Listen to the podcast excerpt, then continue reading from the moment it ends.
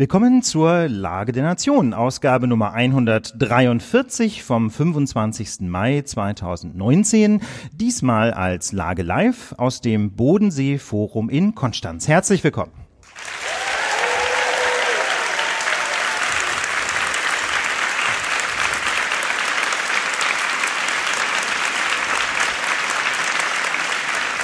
Ja, Ganz, ganz herzlich willkommen bei uns. Das ist, wie gesagt, immer wieder wunderschön und äh, wir freuen uns total, dass, dass ihr da seid und auch, dass wir hinterher noch ein bisschen miteinander ins Gespräch kommen. Wunderbar. Genau, das ist übrigens Ulf Burmeier und ich bin Philipp Banse. Äh, für die, die das äh, noch nie gehört haben, muss man das, glaube ich, nochmal sagen. Genau, das ist heute eine, genau, für die, die es noch nie gehört haben, äh, das ist heute quasi eine Ausna äh, Ausnahme. Normalerweise nehmen wir ja die Lage der Nation äh, so bei mir daheim auf oder bei Philipp im Studio oder so.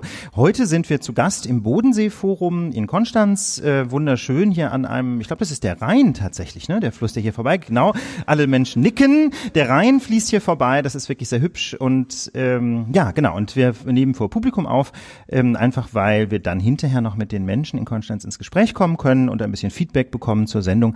Und es gibt auch immer noch so eine Frage-Antwort-Runde. Genau. Und äh, da wir ein langes Bett haben, würde ich sagen, fangen wir gleich Fangen an. wir an. Und zwar natürlich mit einer Wahl. Ja. Ähm, 900 Millionen Wahlberechtigte. Und 11 Millionen Wahlhelfer. Ja, und, äh, und diese Wahlhelfer, die sind anders als hierzulande.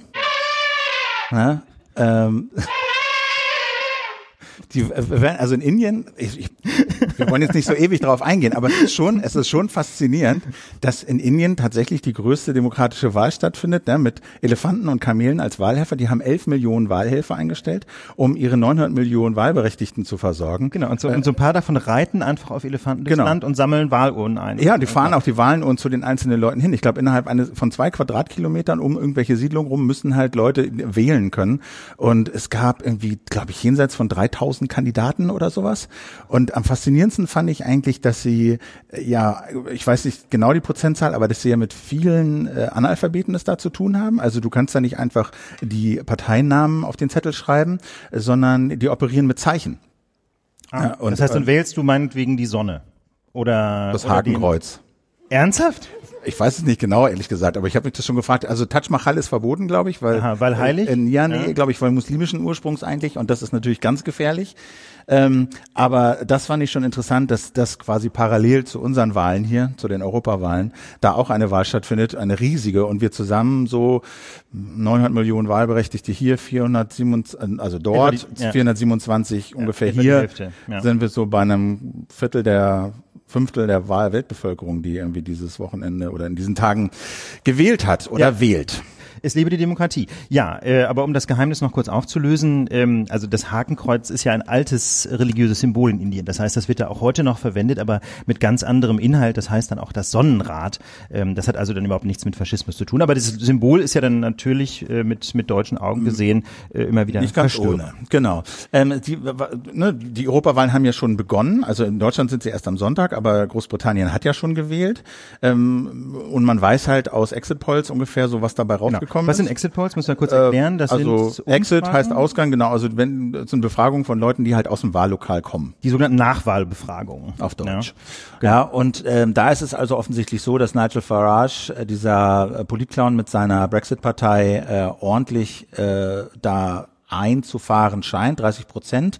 Äh, Mays Konservative liegen abgeschlagen wohl mit 10 Prozent auf dem vierten Platz, Ja. kriegen wohl ähm, eine ganz gute eine ganz gute äh, Schlappe verpasst. Die Linksliberalen, die sind auch relativ weit vorne. Ich habe das Ergebnis nicht nochmal nachgeguckt. Genau, das haben wir irgendwie nicht so nicht so richtig rausgefunden, weil es immer, weil alle geblendet waren eben von den Ergebnissen von den Konservativen. Also man muss das mal so ein bisschen ins Verhältnis setzen, ja. Also Mays konservative Partei, die Tories, die sogenannten, werden wohl unter 10 Prozent landen und das nachdem sie bei der letzten Wahl zum Unterhaus, nicht bei der letzten Europawahl, bei der letzten Wahl zum Unterhaus stärkste Fraktion wurden und immerhin 42 Prozent der Stimmen. Das heißt also, mit anderen Worten, sie bekommen nicht mal mehr ein Viertel der Stimmen von äh, der letzten Wahl im Sommer 2017. Bei Nigel Farage ist es nicht ganz so überraschend. Und das ist ein Mensch, der eben ähm, schon seit ewigen Zeiten trommelt, also jedenfalls seit vielen Jahren trommelt äh, für die Selbstständigkeit des Vereinigten Königreichs, hatte viele Jahre eine Partei namens UKIP, United Kingdom Independence Party, also Unabhängigkeitspartei. Die war auch schon 2014 Wahlsiegerin bei den Europawahlen und nach dem Brexit-Referendum hatte Nigel Farage dann gesagt, okay, dann ist ja quasi die Mission accomplished, ja, haben sie die UKIP irgendwie abgewickelt. Und nachdem das jetzt nicht so richtig geflutscht hat mit dem Brexit bisher, hat Nigel Farage in den letzten Wochen, also wirklich ganz spontan, eine neue Brexit-Party aus dem Boden gestampft und die ist jetzt äh, offenbar äh, wieder Wahlsieger. Ironischerweise bei Wahlen, an denen sie eigentlich gar nicht mehr teilnehmen wollten, ja. aber jetzt eben doch teilnehmen müssen. Auch die Niederländer haben schon gewählt. Genau, bitte? auch da ein Exit-Poll und da sieht das Ergebnis ein bisschen anders aus. Also da äh, haben die Sozialdemokraten wohl vor allen Dingen äh, viele Stimmen eingefahren, mehr als erwartet. 18 Prozent äh, von Vergleich zur letzten Europawahl mehr als verdoppelt eigentlich. Und da könnte Franz Timmermans einen Anteil dran, dran gehabt haben, also der Spitzenkandidat der genau. sozialdemokratischen. Fraktion im Europaparlament. Haben wir auch schon erwähnt in haben der Lage. Wir, schon erwähnt, ne? wir haben genau. ja vor ein, paar, äh, vor ein paar Folgen mal über die Spitzenkandidaten gesprochen und da war Franz Timmermans genau. eben der von den Sozialdemokraten. Konservative und Grüne legen auch zu und äh, die Rechtsaußenpartei, die es da gibt und Gerd Wilders äh, sind die großen Verlierer. Das ist überraschend ein bisschen. Also es sind nicht so, dass sie gar keine Stimmen bekommen haben, aber sie haben mit 10, 11 Prozent deutlich weniger als erwartet und deutlich weniger auch als bei der letzten Europawahl bekommen. Ja, man muss natürlich dabei sehen, ähm, dass es ja die beiden nationalistischen Parteien gibt. Ne? Thierry Baudet, eben den neuen Rechtsstar äh, und dann gibt es auch weiterhin auch Gerd Wilders oder? Genau, genau, genau. Und wenn man die nämlich zusammenrechnet, das ist nämlich der Punkt. Die, so. ne, Gerd Wilders hatte bei der letzten Wahl, als es diese neuen Rechtsaußen von Thierry Baudet noch nicht gab, 17 Prozent. Wenn man aber beide so, Parteien ja. zusammenrechnet, 11 und 13, sind das immerhin okay. 24 Prozent. Und dann haben die Rechtsaußenparteien insgesamt in den Niederlanden durchaus zugelegt. Die haben sich nur so ein bisschen gegenseitig das Wasser abgegraben. Ah, so gesehen stimmt das natürlich. Ja. Ähm, Gut, aber definitive Ergebnisse äh, bekommen wir alle erst am Sonntag. Das heißt, diese ganzen Exit Polls sind äh, letztlich Hochrechnungen, weil man natürlich wirklich nur ein paar hundert oder ein paar tausend Leute befragen kann. Ähm, so richtig spannend äh, wird es dann also nach wie vor am Sonntag. Was man schon so jedenfalls vermuten kann nach diesen Exit Polls ist, dass ähm, die Ergebnisse aus den Niederlanden aber kein Zeichen sind für eine europaweite Erholung quasi der Sozialdemokraten insgesamt, insbesondere für die SPD in Deutschland sieht es nicht so wahnsinnig gut aus. Die Z das ZDF sieht sie ähm, bei 17,5 Prozent in der letzten Umfrage, ein Absturz von fast 10 Prozentpunkten von zuletzt 27 25 Punkten bei der Europawahl 2014. Ja, und da gibt's ja auch jetzt schon, sagen wir mal, Gerüchte, dass Andrea Nahles äh, nicht mehr so alt werden wird als SPD-Vorsitzende. Genau, da gibt's also so verschiedene Geschichten, die da äh, kolportiert werden. Man muss natürlich sehen, sie ist in der Tat eine relativ blasse Vorsitzende, aber auf der anderen Seite finde ich es auch etwas unfair, wenn das jetzt dann nur personalisiert wird an, und an Andrea Nahles festgemacht wird, wenn die SPD tatsächlich morgen so schlecht abschneiden sollte, wie das jetzt Umfragen vielleicht andeuten. Denn auch die Spitzenkandidatin Katharina Barley, äh, wie soll ich sagen, ist jetzt wahrscheinlich eher kein Zug fährt, oder? Wie würdest du das einschätzen? Äh, nee, also ich äh, glaube, die ist eine große Enttäuschung, also nicht zuletzt auch wegen ihrer, wegen ihrer äh, etwas, wie sagt man, schizophrenen äh, Wahlen und Zustimmungen, die sie so als Justizministerin geleistet hat in Sachen Urheberrechtsreform, da haben wir auch äh, darauf hingewiesen. Ja. Äh, da macht's auch ein Hoodie nicht besser, ob er nun fünf Sterne hat oder gelb ist. Ja. und, äh, und, und Philipps Sohn hat sofort mit Kennerblick erkannt, dass der außerdem auch noch mit Photoshop reinkopiert ist. Wir, wir, wir wissen nicht, ob wir wissen nicht, ja? wir wissen nicht, aber ob stimmt. Unser, aber unser Fotosachverständiger Tim hat da meinte, das ist doch Photoshop. Das ist doch das, Photoshop. Das, die hat doch nie so ein Hoodie getragen. Ja, also das fand ich auch ein bisschen armselig. Wissen wir nicht. Damit ja, können wir nicht behaupten, ja, bevor wir abgemahnt werden. So. Wissen wir nicht. Ja. Äh, aber aber äh, das war also Hoodie äh, gefotoshoppt oder nicht. Ich fand das eine ziemlich armselige Geste. So. Oder?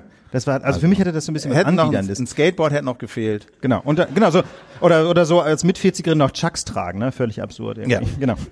Gut. Also, ähm, also äh, für mich persönlich immer noch erschreckend, wie jemand in so kurzer Zeit von der Hoffnungsträgerin einer Partei zu einer, was heißt Pleite, das ist so hart formuliert, ne? aber jedenfalls nicht mehr zum Zugpferd werden kann. Ja, also man spürt einfach auch, dass sie das nicht richtig wollte. Ja, ich meine, äh, ich glaube, sie wollte das nie wirklich. Sie hat sich so ein bisschen dazu verdonnern lassen, aus dem Justizministerium dahin zu gehen. Meinst du? Und ja, ich glaube, und das, also anders kann ich mir das. Also es, da gibt es gibt es widerstreitende Informationen. Ich habe so aus eher so mehr so über private Kanäle gehört, dass sie das eigentlich ganz gut findet. Wiederum okay. aus privaten Gründen kann ich jetzt nicht näher ausführen, ähm, dass dass sie eigentlich gerne in Brüssel leben möchte. Ja, aus, wie gesagt aus privaten Gründen. Äh, auf der anderen Seite gab es natürlich von Andrea Nahles ein großes Interesse daran, eine potenzielle Kandidatin, die sie oder Konkurrentin, die sie überstrahlen könnte bei einer ja. Diskussion zum Beispiel um eine Kanzlerkandidatur direkt schön äh, nach Brüssel abzuschieben. Aber jetzt gibt's ja noch Olaf Scholz. Richtig, genau. Das ist nämlich die Frage. Was passiert denn eigentlich, wenn, also normalerweise müsste Andrea Nahles natürlich nach minus zehn Punkten bei der Europawahl zurücktreten, ja. Auf, äh, wenn das denn wirklich so kommen sollte, das muss man immer dazu sagen, das sind nur Umfragen. Ähm, aber es mangelt der SPD an Alternativen. Wie gesagt, Olaf Scholz wird genau deswegen gehandelt. Ja. ja. Ähm, ist der heiße Kandidat. Ja, Das ist aber auch schon, äh, das sagt schon eine ganze Menge. Also ich habe mich halt gefragt, äh, ich, ich habe mich schon gefragt, ähm, also Jetzt wissen wir halt nur ein paar Ergebnisse oder Hochrechnungen und es sind ja diese Exit Polls und die sind ja in der Bundes bei der Bundestagswahl, äh, sagen wir mal, nicht umsonst erst ab einer bestimmten Uhrzeit erlaubt. Also weil in, bei der Bundestagswahl gilt ja, dass alle Wähler, Wählerinnen während des Wahlprozesses mehr oder weniger auf demselben Informationsstand sein sollen, um quasi auf derselben Basis ihre Stimme abzugeben. Und jetzt äh, gibt's aber Ergebnisse aus Großbritannien. Wir wählen erst am Sonntag, äh, ne? andere Staaten wählen morgen. Ja.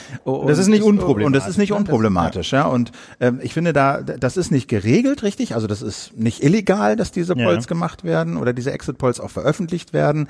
Aber ich finde, und es, es zeigt halt mal so ein bisschen eigentlich, dass das immer noch relativ nationale Wahlen sind. Ja. So, ja, dass da jeder schon ein bisschen auf sein Land guckt. Erstmal, was ist das, das Ergebnis? Und dass es da keine europaweite Koordination gibt, was denn mit diesen Exit Polls passiert. Ja. Aber du sagst ja, die, die sind durchaus psychologisch bedeutsam. Ja, ich finde schon, weil, weil äh, es natürlich, also du hast auch einen Experten dazu. Ja, ich habe auch einen Experten, aber ich finde, ich finde, also Gerd, Gerd Bosbach zum Beispiel. Genau, Gerd ne? Bosbach sagt, äh, es gibt eine Beeinflussung sondergleichen. Also er ist Professor für Statistik und empirische Sozialforschung an der Hochschule in Koblenz, aber es ist eben offen, in welche Richtung diese Beeinflussung stattfindet. Ja, also du könntest einerseits der Impuls ist natürlich, ähm, was weiß ich, ja, man weiß es halt nicht. Wenn man jetzt hört, dass in den Niederlanden die Sozialdemokraten besonders erfolgreich sind, mhm. heißt das für die Sozialdemokraten hierzulande, dass sie mobilisiert werden und sagen, ja, dann wollen wir auch, damit wir möglichst mhm. eine große Fraktion haben, oder sagen sie, na ja, ach, die Niederländer läuft ja, äh, muss ich nicht mehr hingehen. Läuft, ja. oder es sind eh nur so wenige. In Deutschland ist es eh, haben wir eh Frau Barley, das wird eh nichts, also gehen wir da nicht hin. Das ist so ein bisschen unklar, in welche Richtung diese Mobilisierung läuft. Ja. So auch andersrum, ne? Also wenn jetzt zum Beispiel äh, in einem anderen Land äh, der eine Partei, der man so politisch vielleicht nahesteht, schlecht abgeschnitten hat, kann das auch zwei Folgen haben. Ne? Entweder äh, kommt dann so ein jetzt erst recht, jetzt kommt es drauf an, Effekt zustande, oder es kann auch lähmend wirken. So nach dem Motto, jetzt ist eh alles egal, wir haben eh keine Chance. Ne? Also insofern die Effekte sind unklar, aber jedenfalls meint Herr Professor Bosbach, dass es nicht, äh, dass es durchaus ernst zu nehmen ist. Insofern würde man sich wünschen, dass das mal europaweit vereinheitlicht genau. wird und solche Exit Polls generell nicht mehr veröffentlicht werden. Ne? Also heute haben wir ja äh, Tschechien und Irland, äh, Samstag Lettland, Malta und Slowakei, Sonntag sind dann wir dran. Und der Rest Europas? Und der Rest ja. Europas sozusagen, noch von die, der restlichen Länder. Und ja auch Deutschland wird ja morgen, Baden-Württemberg, sind genau. außerdem äh, Kommunalwahlen. Genau. Und wir Tat. haben hier in Konstanz eine spezielle Initiative, auf die wir kurz hinweisen wollten, genau. weil wir sie natürlich ganz gut finden. Und das heißt Knack 2019. Ja, in der Tat. Es gibt eine Initiative, die sich zum Ziel gesetzt hat, möglichst viele Menschen hier aus Konstanz zu motivieren, auch tatsächlich morgen wählen zu gehen. Und deswegen ist der Slogan Konstanz knackt den Wahlrekord. Äh, der liegt hier bisher bei 62 Prozent. Das war die Wahlbeteiligung bei der Europawahl 1994 und knackt 2019.de sagt, wir wollen mehr. Und da kann die Lage nur sagen, finden wir eine super Initiative. Und zwar nicht nur in Konstanz, sondern im ganzen Land und in ganz Europa. Äh, je mehr Menschen zur Wahl gehen, desto mehr Menschen äh, bestimmen mit, ähm, wirken mit bei der Demokratie. Insofern, äh, wer es noch nicht per Briefwahl erledigt hat, sollte morgen ins Wahllokal gehen. So, machen wir Brexit? Genau, machen wir Brexit. Ja, Philipp steht so ein bisschen auf dem Gas. Finde ich aber okay. Das andere ist halt, das ist auch noch nicht ganz ausgestanden. Das machen wir ein andermal. Ja, das Gut. machen wir ein andermal. Also ich finde, wir haben ja versucht, den Brexit zu vermeiden, ja, weil er einem, weil er uns und so vielen anderen ja auch zum Hals raushängt. Aber äh, es gibt halt noch Theresa May. Genau. Und, und die bohrt sich, die bohrt sich immer, die kommt immer wieder um die Ecke jetzt, und, und will nicht verschwinden. Und jetzt geht sie ab und das müssen wir jetzt einfach mal zur Kenntnis nehmen und kommentieren. Ja, das Womit haben wir es denn zu tun? Theresa May hat angekündigt, dass sie am 7. Juni zurücktritt. Äh, Spekulationen gab es natürlich schon lange, denn wenn man mal ganz ehrlich ist, seit, seit, seit langer Zeit hat, glaube ich, eine britische Politikerin oder ein britischer Politiker nicht mehr eine so katastrophale Bilanz hinterlassen. Äh, wenn man mal so dran denkt, 2017 hat sie Neuwahlen angesetzt, ohne Not Not, die dazu geführt haben, dass ihre Partei im Voll Parlament die Mehrheit verloren hat. Herzlichen Glückwunsch. Ja. Also, also ich finde, ich finde, ich finde, man kann ihr diese diese Brexit-Nummer, die mag sie schlecht gemanagt haben, ja, aber gut, die Briten haben nun mal so abgestimmt, sie hätte vielleicht ein paar andere Optionen gehabt, aber da gebührt ihr nur eine Teilschuld. Aber das bei diesen Neuwahlen, bei den Neuwahlen, das geht 110 prozentig auf ihre Kappe und da hat sie sich so dermaßen verkalkuliert und nur deswegen sitzt diese DUP, sitzt diese ja, genau. ihren Partei da drin. Ja, genau, deswegen kann man die Themen noch gar nicht trennen. Ja. Philipp, das, das ist mein Punkt, wenn du jetzt sagst, Brexit so. ist eine und Neuwahlen das andere. Der Punkt ist doch, diese, diese völlig sinnloserweise angesetzten Neuwahlen führen doch überhaupt nur zu diesem Brexit-Chaos. Denn nur weil sie damals die Wahlen so krachend verloren verloren hat, sitzen jetzt, wie du sagst, die DUP, die äh, diese äh, nordirische Separatistenpartei, äh, die Unionistenpartei, sorry, Unionistpartei, also die für eine enge Anbindung an den Rest Großbritanniens eintritt. Ähm, nur deswegen sitzt die jetzt quasi mit im Parlament so stark. Nur deswegen ist Theresa May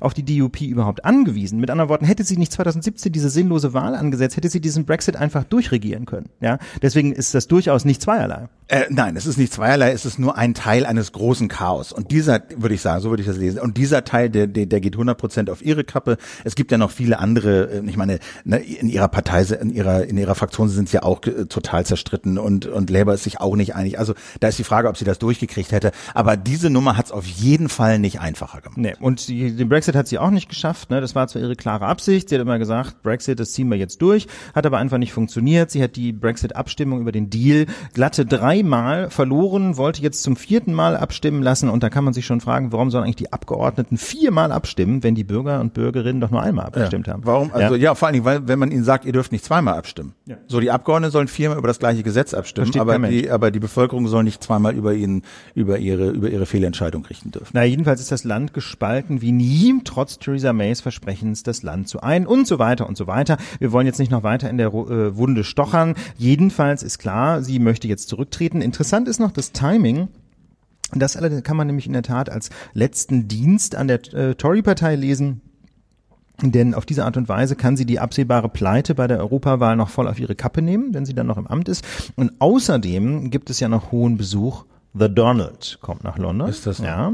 Donald Trump wird vom 3. bis 5. Juni in London weilen und da drohen natürlich unangenehme Bilder, die einen Nachfolger oder eine Nachfolgerin möglicherweise lange belasten und deswegen ist es vielleicht ganz schön, wenn da noch ja, man hat's nicht leicht, ne? Und äh, das ist auch, es ist, ein, es ist wirklich kein, kein kein Candyland, ja, dieses Amt.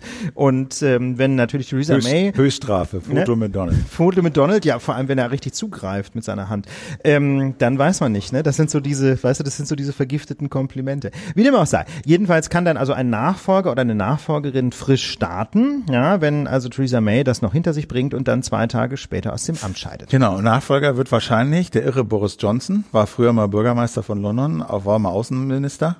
Und das ist die Ironie der britischen Politik, ne? Der Gewinner dieses ganzen Brexit-Desasters oder generell dieses, dieser äh, desaströsen Amtsführung ist ausgerechnet derjenige, der an Theresa Mays Scheitern wohl den größten Anteil hat, indem er nämlich da, äh, massiv darauf hingewirkt hat, dass sie keine Mehrheit im Parlament zusammen. Und der hat ja, ähm, also das, das Prozedere ist, glaube ich, dass äh, die, die, die Fraktion, also in der, äh, im, im Unterhaus jetzt äh, zwei Kandidaten ausbaldowern muss und die Parteimitglieder der Tories dann darüber entscheiden. Und offensichtlich scheint es so zu sein, dass die Mitglieder der Partei, also Ah. das Fußvolk, noch äh, weitaus mehr pro Hard Brexit ist als äh, die Fraktion. Und so, äh, sagen wir mal, äh, der sch- scheint Johnson bei den Mitgliedern, die sie denn, die, die den Vorsitzenden ja am Ende wählen müssen, äh, durchaus der populärste Kandidat zu sein.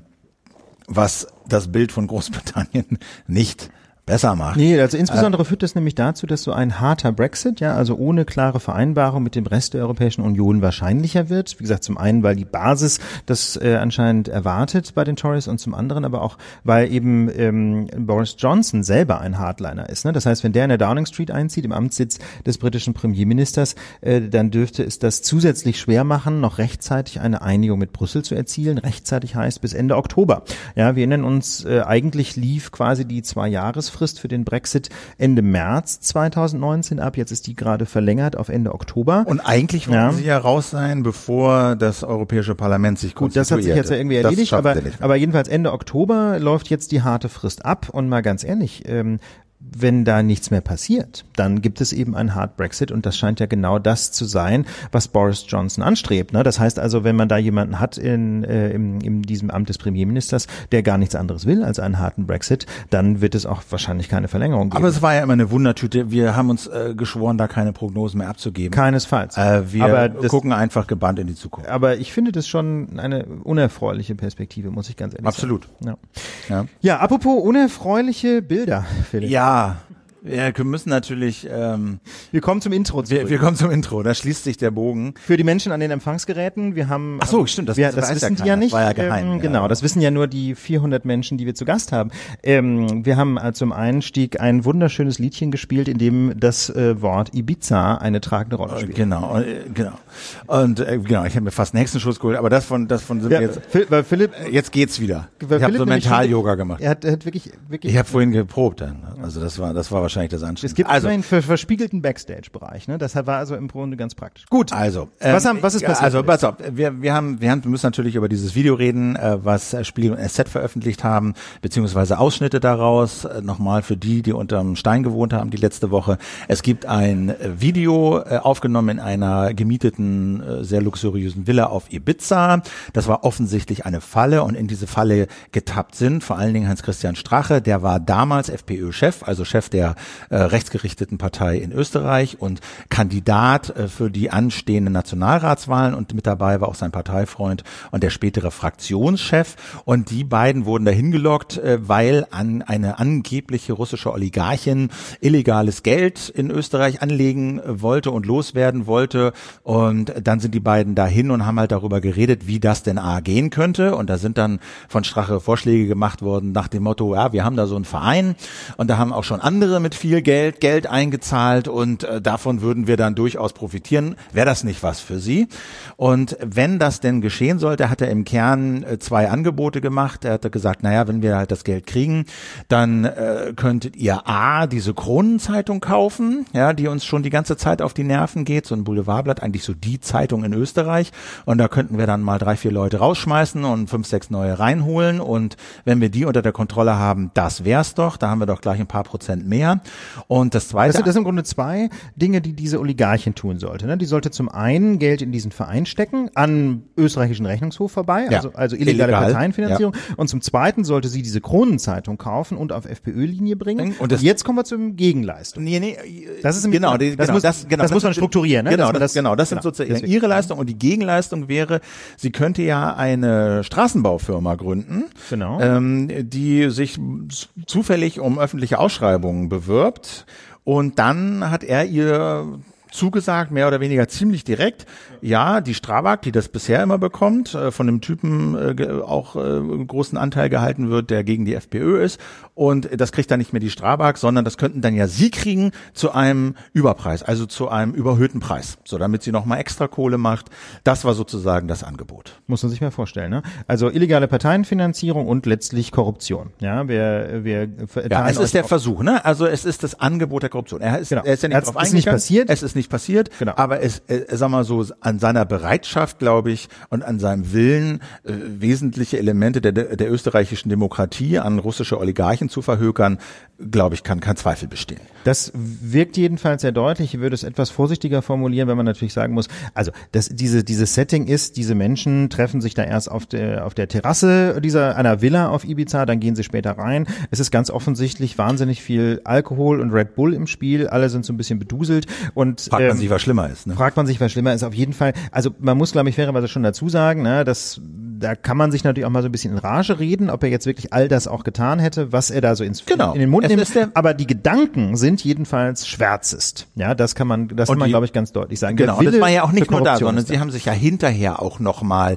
mit, äh, nicht direkt ihr, aber äh, Begleitern und Vertretern von ihr getroffen. Das aber vor allem vor allem vorher. Ja, also dieser dieser ähm, Atlatus von von Strache hatte das ja über Monate hinweg eingetütet, dass es überhaupt zu diesem Gipfeltreffen auf Ibiza kam. Das heißt also, da Das war jetzt nicht nur ein One-Off. Nee, das war nicht so, das war nicht irgendwie so, man hat sich irgendwie, keine Ahnung, beim Tauchen getroffen und äh, ist dann mal noch einen trinken gegangen, sondern ganz im Gegenteil. Dem ging eine monatelange Anbahnungsphase voraus und insofern ähm, würde ich mal sagen, ist das schon sehr deutlich, was da im Schwange war. Und das hat natürlich dann ein Beben ausgelöst. Also Herr Strache ist dann äh, mehr oder weniger relativ rasch zurückgetreten. Äh, dann hat der äh, Kanzler, äh, Herr Kurz, gesagt, ja, da müssen auch die restlichen FPÖ-Minister gehen. Er hat einen rausgeschmissen, er hat den Innenminister rausgeschmissen, Ja. weil der, weil der ja im Grunde gegen seine eigenen Parteifreunde hätte ermitteln müssen und es gab auch den Verdacht, dass der Innenminister sogar teilweise selber verstrickt war in diese Vorgänge, nämlich bei in diese illegale Parteienfinanzierung und da hat dann weil er Generalsekretär war zu der, Zu der Zeit, Zeit, und genau. mit den Finanzen zu tun gehabt hätte. Genau, und deswegen hat also dann der österreichische Bundeskanzler äh, gesagt, also der, der Innenminister muss auf jeden Fall gehen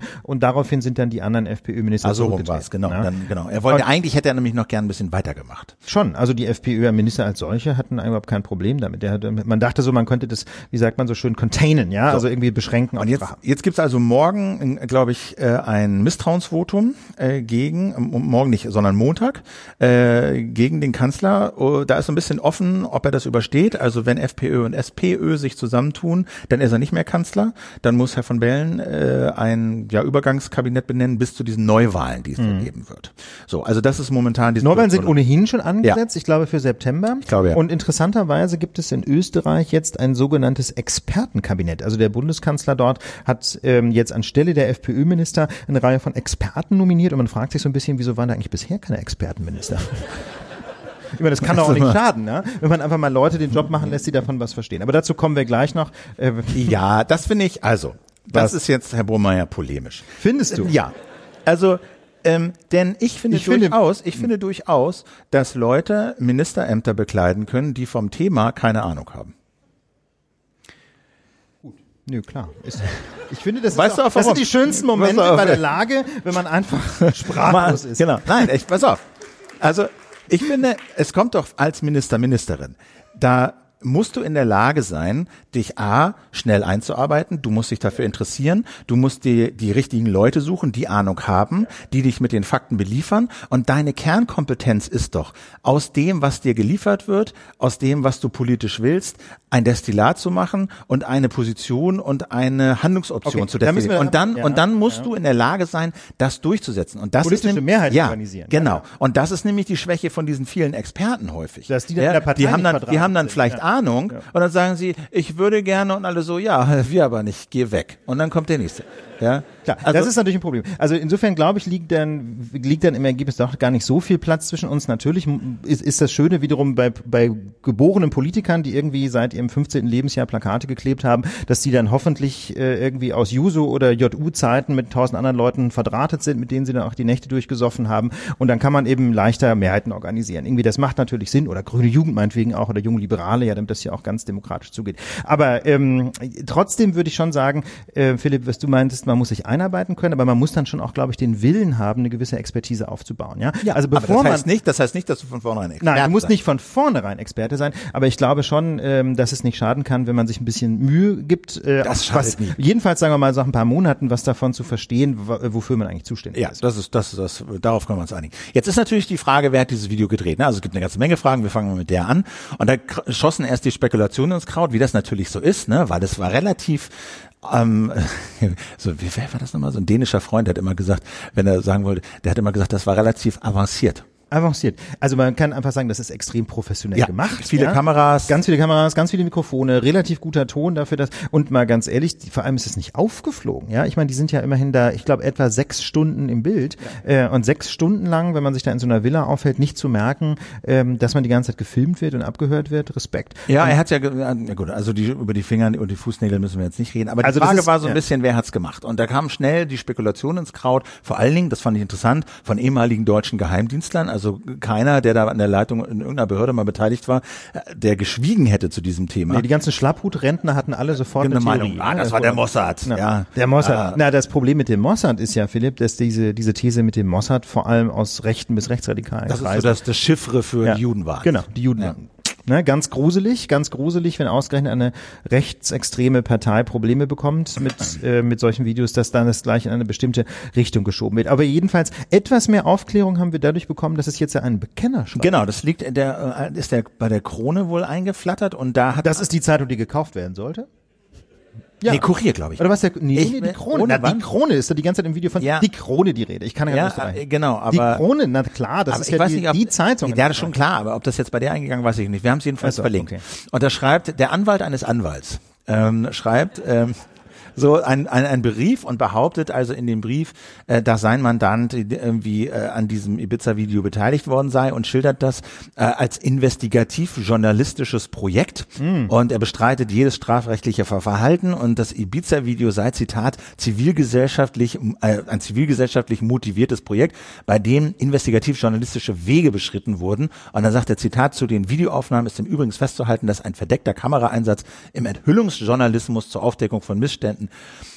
und durch die äh, äh, Meinungsfreiheit äh, geschützt ist. Das kennen wir, ne? So die Sturmgeschütze irgendwie des investigativen TV-Journalismus, Monitor oder so, die genau, Filme ständig Kamera. aus der Jetzt ist natürlich ne? die Frage, wie ist das juristisch und publizistisch zu werden? Also wir wissen nicht, war es wirklich dieser Anwalt Strache hat Anzeige, Strache hat Anzeige gestellt gegen drei Leute. Einer davon ist dieser Anwalt, der sich jetzt dazu bekannt hat.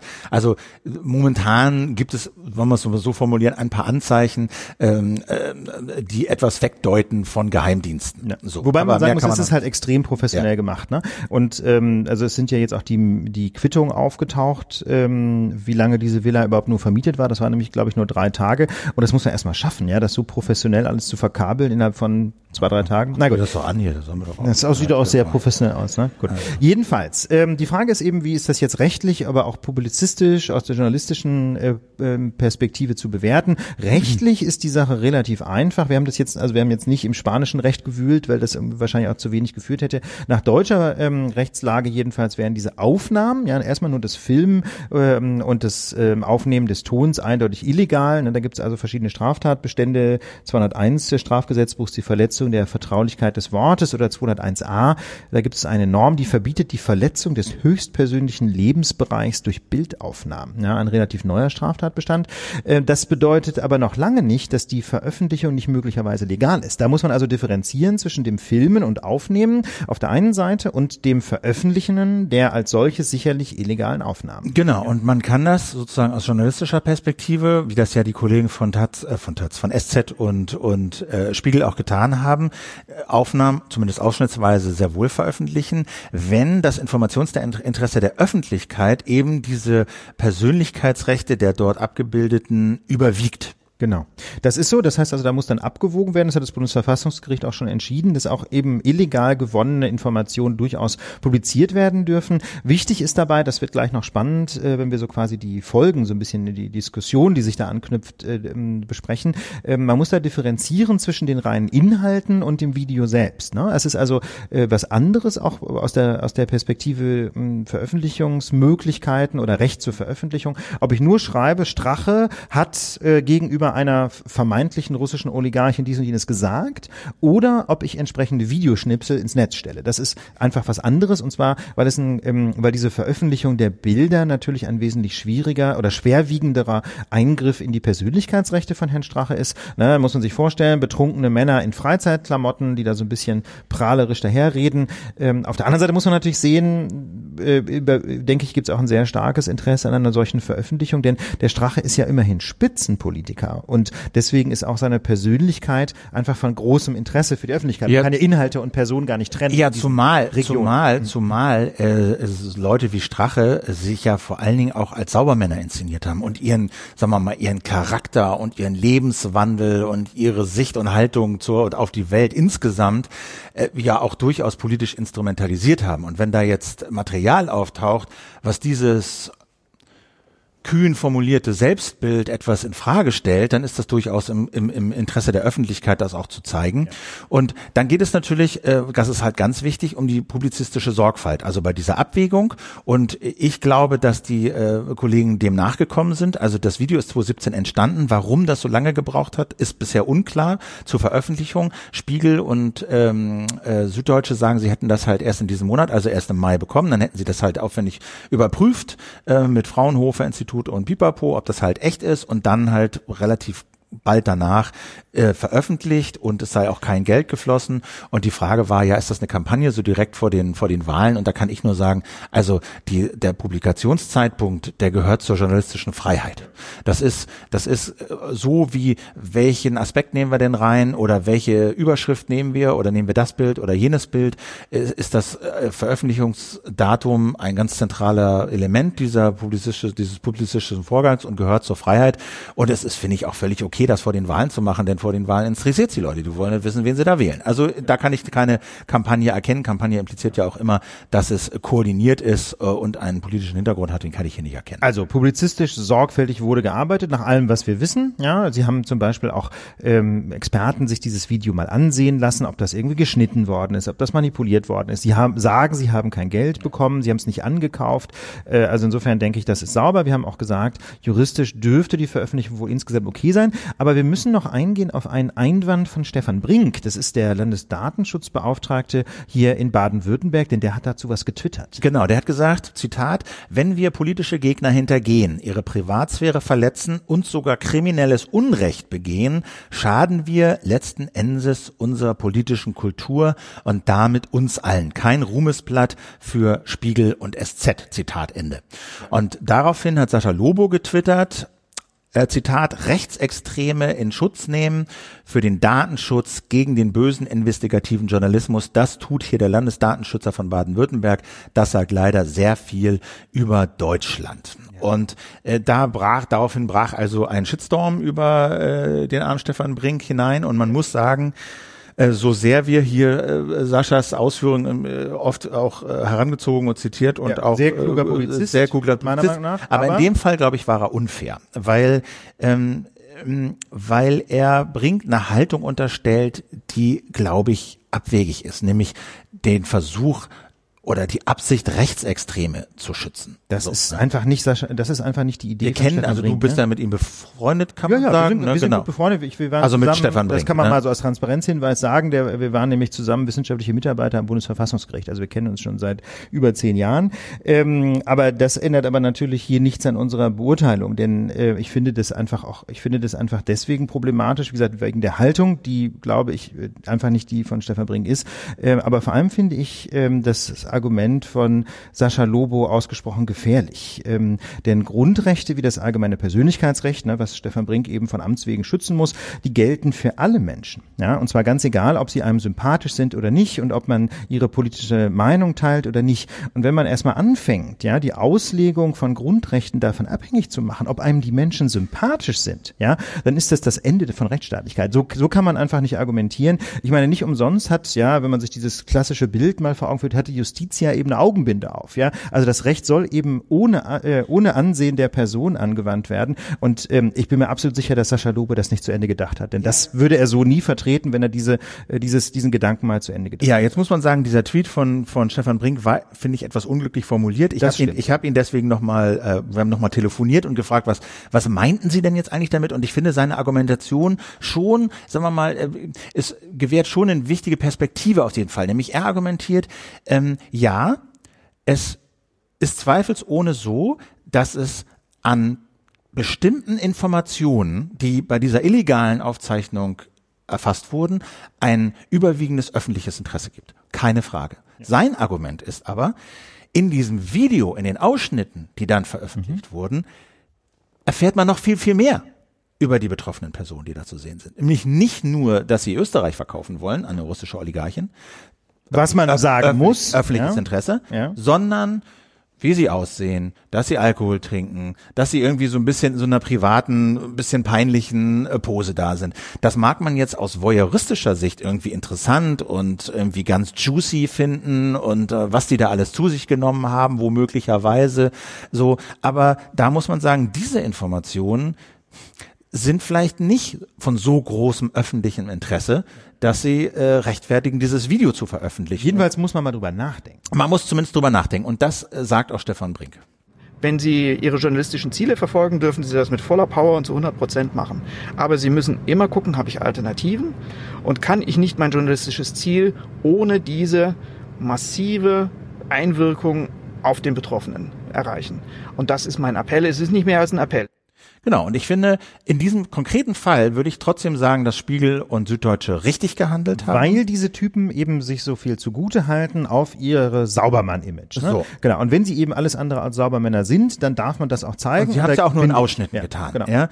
Ähm, sind ja keine Nacktbilder. Aber ich finde, ich finde diesen Hinweis für journalistische Arbeit und wie wir wissen, sind wir ja alle, die im Netz irgendwas twittern und bei Facebook irgendwas posten, Journalisten. Ne, kommen wir Zumindest manchmal. Ja, Laienjournalismus. Ja? Ähm, ja. Deswegen finde ich, ist das ein durch durchaus bedenkenswertes Argument. Und er hat auch noch, ich habe ihn halt getroffen, ich habe hab, bei einer Veranstaltung habe ich gesagt, ich stehe vor der Veranstaltung, habe keine Zeit, können Sie mal raus. Und dann kommt er raus und dann saßen wir in so einem Drive-Now-Auto am Brandenburger Tor und äh, ich habe ich hab ihn zu dieser Affäre befragt. Und äh, eine, eine Sache lag ihm noch am Herzen und äh, das ist die hier. Es ist doch absolut naheliegend. Wir laufen inzwischen alle mit Smartphones in den Hosen, Hosentaschen rum. Wir haben die Möglichkeit, jederzeit über ein Video zu machen. Wir können überall Audioaufnahmen machen. Und wenn das sich jetzt also durchschlagend erweist, diese Form des Vorgehens, dann wird es dem Abhören und dem Ausspionieren von Politikern Tür und Tor geöffnet. Und das ist ein Anliegen, das der Datenschutz hochhalten muss. Es muss darum gehen, dass auch Politiker eine Privatsphäre haben, unabhängig davon, ob das, was sie sagen, äh, jetzt öffentlich relevant ist oder nicht. Also seine Befürchtung ist, dass dieses Abhören oder Mitschneiden zum Default wird, weißt du? Ich lass einfach mal mitlaufen. Vielleicht fällt da ja was von öffentlichem Interesse bei ab und dann kann ich hinterher sagen, ja, aber das ist doch von überragendem öffentlichen Interesse, das veröffentliche ich jetzt mal. Und ich finde auch das ist ein bedenkenswerter Hinweis, den man nicht einfach wegwischen kann. Das finde ich nämlich auch. Ne? Wie gesagt, ich bin im konkreten Fall nicht der Meinung von Stefan Brink. Ich finde aber seine Argumentation ausgesprochen spannend und ich finde, ähm, es ist geradezu seines Amtes darauf hinzuweisen, dass man eben eine solche Abwägungsentscheidung, so eine bewusste Entscheidung als Journalistin oder als Journalist auch tatsächlich treffen muss. Man kann nicht alles raushauen, was einem zugespielt wird und wo man glaubt, dass das Klicks bringen wird. Und äh, das ging dann so weit, dass ja einzelne, irgendwie so ein Sprecher des CCC hat, meinte dann, den Rücktritt von Stefan Brink fordern zu müssen. Also völlig absurd. Ab, äh, na, also ich habe mich dann wirklich, wirklich sehr gewundert, wie schnell das dann auch so hochkocht. Ja. Ja. Also das ist dann, das war wirklich nicht durchdacht. Eine Sache, die ich von dir noch mal gerne wissen würde. Also wir haben ja jetzt in der Debatte so ein bisschen dann, danach war ja so ein eine Argumentationslinie. Ja, da ist der Strache und sein Atlatus und dann ist die der die, die nächstgrößere Instanz die FPÖ. Ja, Ja. das ist sozusagen ein verrotteter Haufen. Danach gibt's ja diese Freunde der FPÖ in ganz Europa, zu denen Ja. auch die AfD gehört. Die haben Ja. sich ja mehrmals mit ihnen getroffen und sie als Vorbilder genannt. Haben sich jetzt so. auch solidarisch erklärt. Haben sich jetzt solidarisch erklärt und so.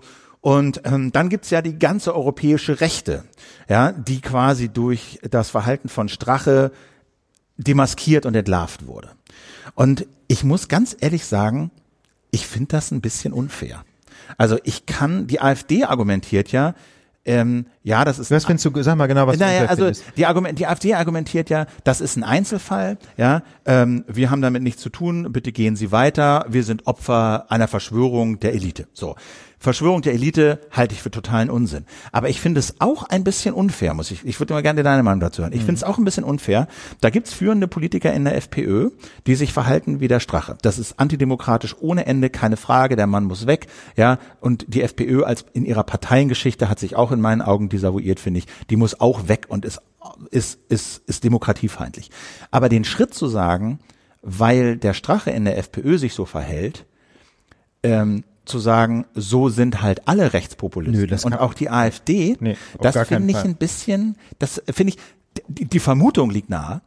Das kann man als Arbeitsthese nehmen. Ja, da kann man auch recherchieren. Ich, da kann man auch Ja. recherchieren. Aber ich finde, wir haben Anzeichen, kannst du sagen, komische Parteienfinanzierung bei der AfD. Aber das ist nicht in dem Ausmaß demokratiefeindlich und fast korrupt wie das, was der Strache gemacht hat. Also man muss, man muss es, glaube ich, auf den Punkt bringen, Philipp, das wäre letztlich eine reine Spekulation, jetzt zu sagen, die AfD ist kein Deut besser als die FPÖ. Das mag sein, ja, und ich meine, wenn man die Politisch, äh, politisch, äh, ideologisch, d'accord, ja, ja. aber man kann einfach nicht aus diesem Fall jetzt mit äh, ohne weiteres schließen, dass das in Deutschland genauso ist. Da muss man einfach jetzt dranbleiben, recherchieren. Wie gesagt, diese Parteispendenskandale der AfD weisen in eine bestimmte Richtung, ja.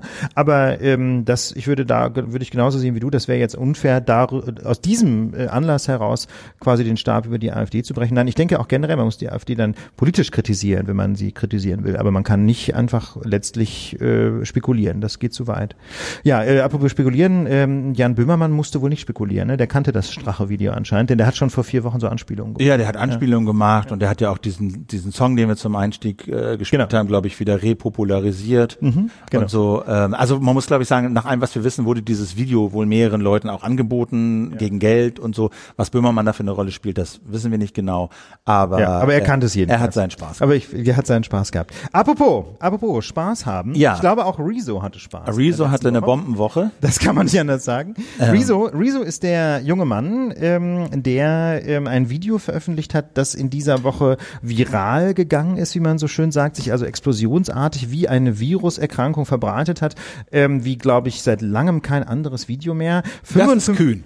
Das Seit wirklich- Wir haben bei, also du, also Okay, wir kennen die Szene vielleicht nicht so. ich stehe okay. über meinen Sohn so ein bisschen knietief in diesem YouTube, äh, Dieser Sumpf. YouTube-Szene? aber aber nicht Okay. annähernd. Aber was da Also- los ist, da machst du dir keine Vorstellung. Alles klar, okay, nehme ich zurück, hab, wollte ich nie sagen. Auf jeden Okay. Fall, ein Video ist, hat diese Woche eine gewisse, äh, eine gewisse Aufmerksamkeit Ja. bekommen, so viel kann man vielleicht Ja, sagen. das kann man Ähm, 55 Minuten wird da gegen die Politik, insbesondere der Unionsparteien, gerantet. Äh, Rezo sagt am Anfang, ähm, CDU steht bei ihm für beide Unionsparteien, das macht am Anfang irgendwie klar. Wer ist denn eigentlich Rezo? Rezo ist 26 Jahre alt, sagt er, hat in Dortmund Informatik studiert, betreibt zwei YouTube-Kanäle, in denen er Musik macht, äh, ein bisschen Kinderfotos zeigt, also so klassisches YouTube-Entertainment äh, liefert.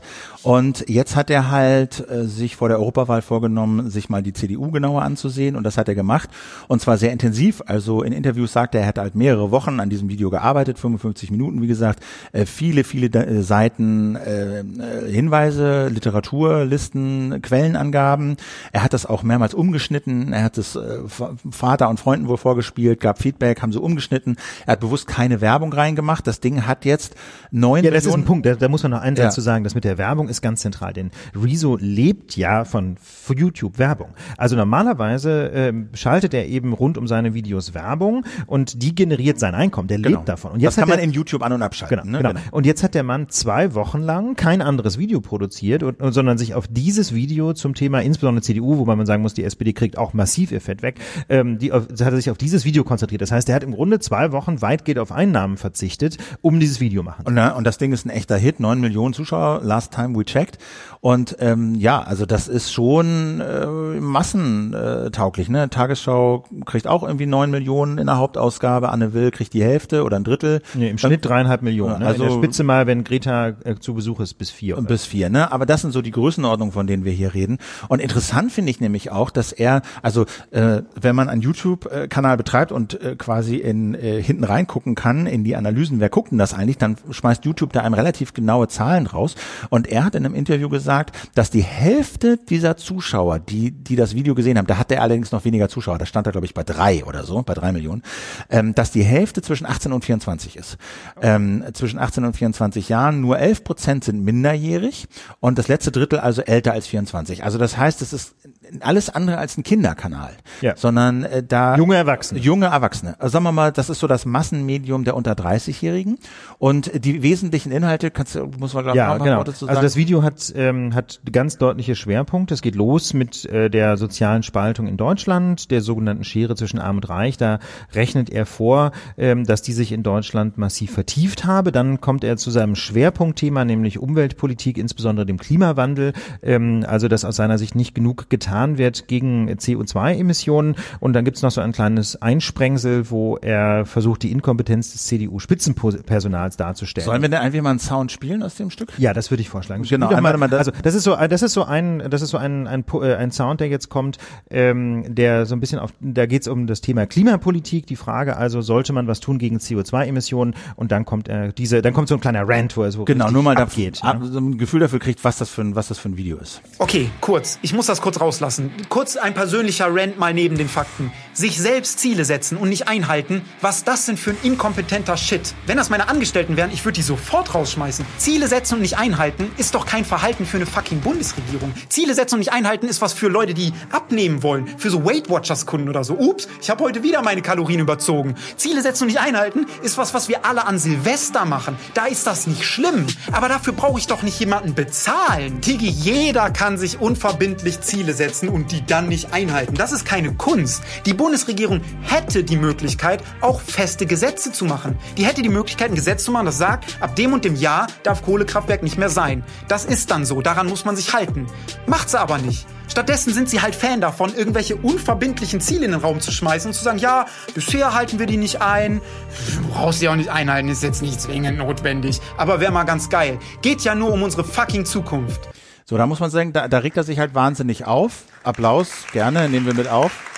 Ähm, Schöne Grüße an Rezo. da, da, da regt er sich natürlich auf, aber man muss schon sagen, dass dieses äh, Video eben auch sehr faktengeschwängert ist. Ja? Das ist, das ist also wirklich vielleicht so der, äh, der emotionalste Teil. Ne? Deswegen ist es vielleicht auch nicht so ganz repräsentativ. Also man hört so ein bisschen den, den Klang, aber ansonsten kommen äh, deutlich mehr Fakten. Und was ich zum Beispiel beeindruckend finde, er blendet dauernd unten so quasi Fußnoten ein. Ja, also dann so man man sieht dann so die Nummer äh, oder so ein Kürzel für die Quelle und dann kann man in diesem Quellenverzeichnis nachlesen, woher er welche Information hat. Genau. Und äh, äh, sein Argument ist natürlich so Union, SPD mehr oder weniger in den letzten 30 Jahren an der Macht äh, und er zieht dann halt so eine Bilanz wirklich über die gesamten Politikfelder hinweg. Und jetzt kann man natürlich sagen, äh, ja, äh, Mai ist halt ein besonderer Sound und hier und da. Aber ich glaube, wir müssen festhalten, bisher hat man ihm keine, also die Frage, die man, finde ich, an sowas stellen muss, ist erstens, macht er sich strafbar? Beleidigt er jemanden? Nein. Tut er nicht. Nein.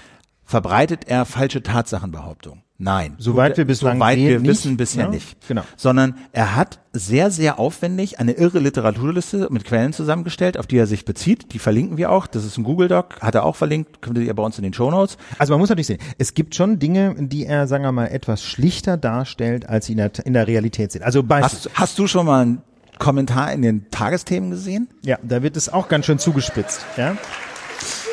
Also, Ja, zeig, ist so. also mein Argument, ja, er spitzt zu, ja, er regt sich auf, ja, er sortiert die Fakten so, dass sie für seine Argumentation passen, aber das nennt man eine Meinungsäußerung. Zeig mir eine Parteitagsrede, einen Tagesschau-Kommentar, einen Zeitungskommentar, eine, ich rede im Bundestag, die so aufwendig durchrecherchiert wurde und mit so viel Mühe zusammengetragen wurde, um einen Punkt zu machen, Ja. Wie dieses Video. Da denke ich auch, kann man im Grunde nicht viel zu sagen. Also ich meine, ja, So, Punkt. und, und mehr kann man dazu nicht sagen. Also, wenn ich, wenn man sich darüber aufregt, ja, was, was, äh, Propaganda und Meinungsmache und so. Ja, wir leben in einer liberalen Gesellschaft, in der die Meinungsfreiheit herrscht. Und da, das Schöne daran ist, dass sich ein 26-jähriger Student vor seine Kamera setzen kann, zwei, drei Wochen investieren kann und der Union und der SPD ein 30-jähriges Schulzeugnis ausstellen kann, Ja, was und zwar durchrecherchiert ja. ist, fundiert mit Liste. Hast du jemals zu einem Kommentar in den Tagesthemen eine Literaturliste gesehen? Nee, ich gibt's nicht. nicht. Gibt's nicht. Also wir versuchen das ja bei der Lage mit unseren mit unseren mit unseren Ja. Shownotes, ne? wir versuchen ja unsere Quellen aufzulisten,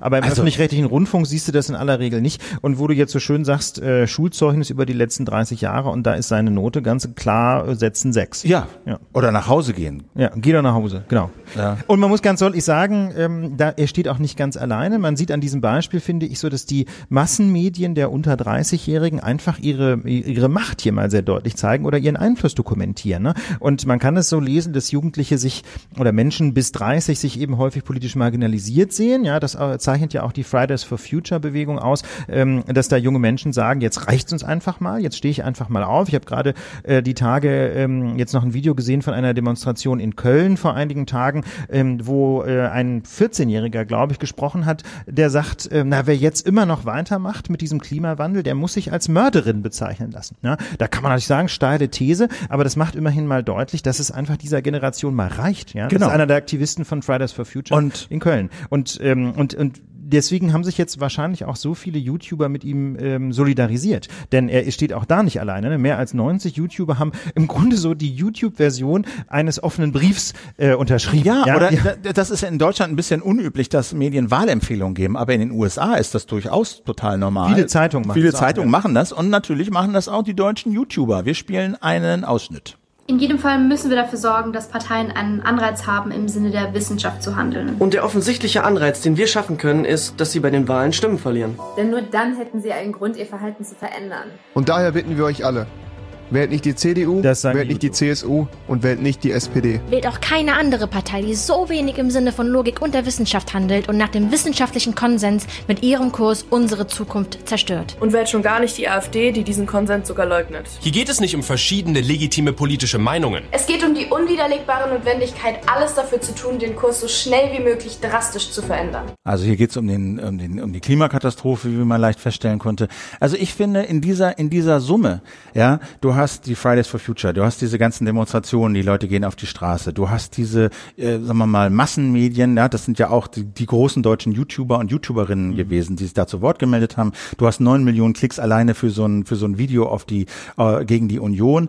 Und das zeigt einfach, glaube ich, dass sich da eine Generation zu Wort meldet. Ja, da meldet sich eine Generation zu Wort, die wahrscheinlich nicht ganz zu Unrecht das Gefühl hat, dass sie bislang vergleichsweise wenig Einfluss hat, aus unterschiedlichen Gründen, ja. Aber ähm, wenn man sich zum Beispiel mit, ich sage jetzt mal, Basis-Sozialdemokraten unterhält in der Altersgruppe, dann ist da ein unfassbares Frustpotenzial auch, weil man einfach das Gefühl hat, dass man äh, in dieser Partei dann auch nicht so wirklich seine Meinung, also man kann seine Meinung sagen, aber es interessiert halt irgendwie keinen. Ähm, und da fand ich zum Beispiel sehr interessant, was ein relativ junger, wobei er auch schon Anfang 30 ist, Sozialdemokrat aus Berlin heute auf Twitter geschrieben hat. Ähm, der schrieb nämlich auch, äh, wir erleben gerade eine Aufruhr gegen die Aufmerksamkeit von rechts. Er sagte, die letzten Jahre waren von Debatten um eine restriktivere Migrationspolitik geprägt. Meine Generation, also die um die 30-Jährigen und die noch jüngere sind aber europäisch und liberal und ihnen ist es gelungen, den Diskurs zu verschieben. Ne? Also er sagt, es ist quasi so eine Art Kontrapunkt gegen diesen Diskurs, der die letzten drei Jahre irgendwie dominant war, ähm, wo eben rechts, rechte oder rechtsradikale Parteien versucht haben, immer nur über Migration zu sprechen. Da jetzt kommen einfach andere Themen wieder auf die Agenda, die diese Generationen deutlich spannender finden. Ja, ja. genau. Also diese Wortmelden, nicht nur Wortmelden, sondern eben auch die Schnauze voll haben von diesem Diskurs über irgendwelche Nebenthemen, sondern den Diskurs wieder verschieben auf die Hauptthemen. Haben wir in der Lage ja auch ganz häufig ja. schon gesagt, aber das ist halt einfach jetzt noch eine ganz andere Art und Weise, das so darzustellen, wo wir natürlich sagen müssen, das ist jetzt nicht irgendwie unsere Meinung, ne? Wir wollen uns nicht damit, wir wollen uns das nicht zu eigen machen, wir Nein, dokumentieren, als Phänomen. ich finde das, ich finde das als Phänomen sehr, sehr ja, interessant. Ich finde das wichtig, weil wir ja hier irgendwie jetzt keinen Wahlkampf machen. Nein, wir machen keinen Wahlkampf, sondern wir, dokumentieren, wir dokumentieren, was, was da passiert und in genau. welche, in welche Richtung sich da, äh, sagen wir mal, die öffentlichen Äußerungen dieser Generation bewegen. Genau. Ja. ja, und das ist eben das Schöne auch am Internet, ne? Jeder kann seine Meinung sagen. Das hat seine Schattenseiten. Wir haben äh, über Hate Speech schon ja. oft genug drüber, äh, oft genug gesprochen. Gerade in der vergangenen Folge äh, hatte ich noch einen konkreten Vorschlag gemacht, der übrigens ganz gut angekommen ist. So auf Twitter habe ich mich sehr gefreut. Ich werde das jetzt nochmal aufschreiben. Äh, in einer juristischen Fachzeitschrift kommt da die ne, in zwei Wochen oder so kommt da ein Beitrag dazu zu diesem Thema, äh, warum wir äh, quasi gerichtliche Verfahren brauchen, um Twitter-Accounts zu sperren. Ähm, aber das sind so die Schattenseiten. Aber das Schöne am Internet ist eben, jeder kann seine Meinung sagen. Er braucht im Grunde nicht viel mehr als eine Handykamera äh, und ein vernünftiges Mikrofon. Und außerdem, und das finde ich, muss, sollte man bei dieser Gelegenheit auch nochmal erwähnen, ähm, wir äh, haben eben auch diese Meinungsfreiheit als Rechtsinstitut, als Grundrecht, ähm, dass man seine Meinung tatsächlich frei sagen kann. Ja, also Rezo muss jetzt nicht fürchten, dass ihn die CDU mal eben abholen lässt. Ja, wenn er was Vergleichbares in Istanbul gemacht hätte, dann säße er natürlich längst in irgendeinem Geheimdienstknast. Und ähm, das ist wiederum keine Selbstverständlichkeit. Ja, das verdanken wir dem Grundgesetz und den daran äh, darin garantierten Grundrechten. Und ähm, das wurde diese Woche, darauf möchten wir hinweisen, auch gefeiert. Ne? Das Grundgesetz Gesetz wurde 70 Jahre alt. Die GFF, deren Vorsitzender ich ja bin, ähm, hat ähm, zur Bedeutung oder auch zur Würdigung des Grundgesetzes und zur aktuellen Herausforderung am Donnerstag eine Konferenz am Brandenburger Tor veranstaltet. Ähm, wenn sich dafür interessiert, gibt bald auch Videos online, verlinken wir.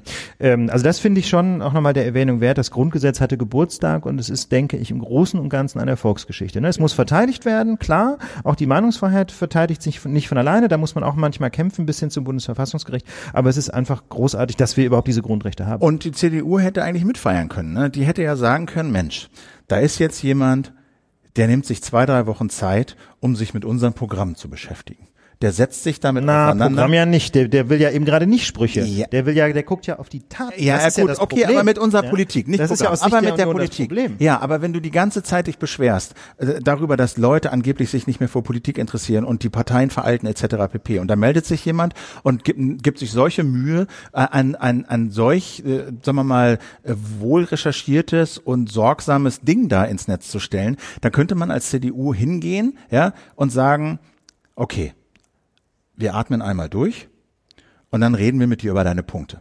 In welcher Form? Ja. Das kann man sehen, ob man den einlädt, ob man das in seinem YouTube-Kanal macht mhm. oder so. Egal. Ja. ja. Aber alles, was, die, was der CDU einfällt, ist äh, ihre Wunderwaffe ins ihre, Rennen zu Philipp, schicken. Philipp Amthor Ja. ja, äh, anzurufen. Auch und sagen- 26. Auch 26. Ja? Man, man denkt das nicht. Ja? Ja. Aber, aber wir haben das mal recherchiert. 26, 26, wir brauchen auch was mit 26. So, wo ist der Mann? Ähm, und, Philipp, komm, und, und dann angeblich, wir wissen es nicht, aber angeblich haben sie ein Video gedreht und das dann nicht veröffentlicht. Das ist im Giftschrank gelandet. Und, und, und, stattdessen veröffentlichen sie Haltet ein, euch fest, das ist wirklich so geil. ein 13 Seit, Nee, elf. elf, ein elfseitiges PDF und stellen das ins Internet. Eng bedruckt, Ja. keine Grafiken. Man nennt das in der, in der Fachsprache eine Bleiwüste, ja. Und mal ganz ehrlich, das liest halt niemand. Und vor allem lesen das exakt 0% derjenigen, die das Rezo-Video gesehen haben. Ich würde mal sagen, das ist richtig großartig. Ja, äh, Johnny Häusler hat schon gefragt, kennt jemand die Downloadzahlen von diesem PDF? So. Ja, so. Drei Millionen Retweets.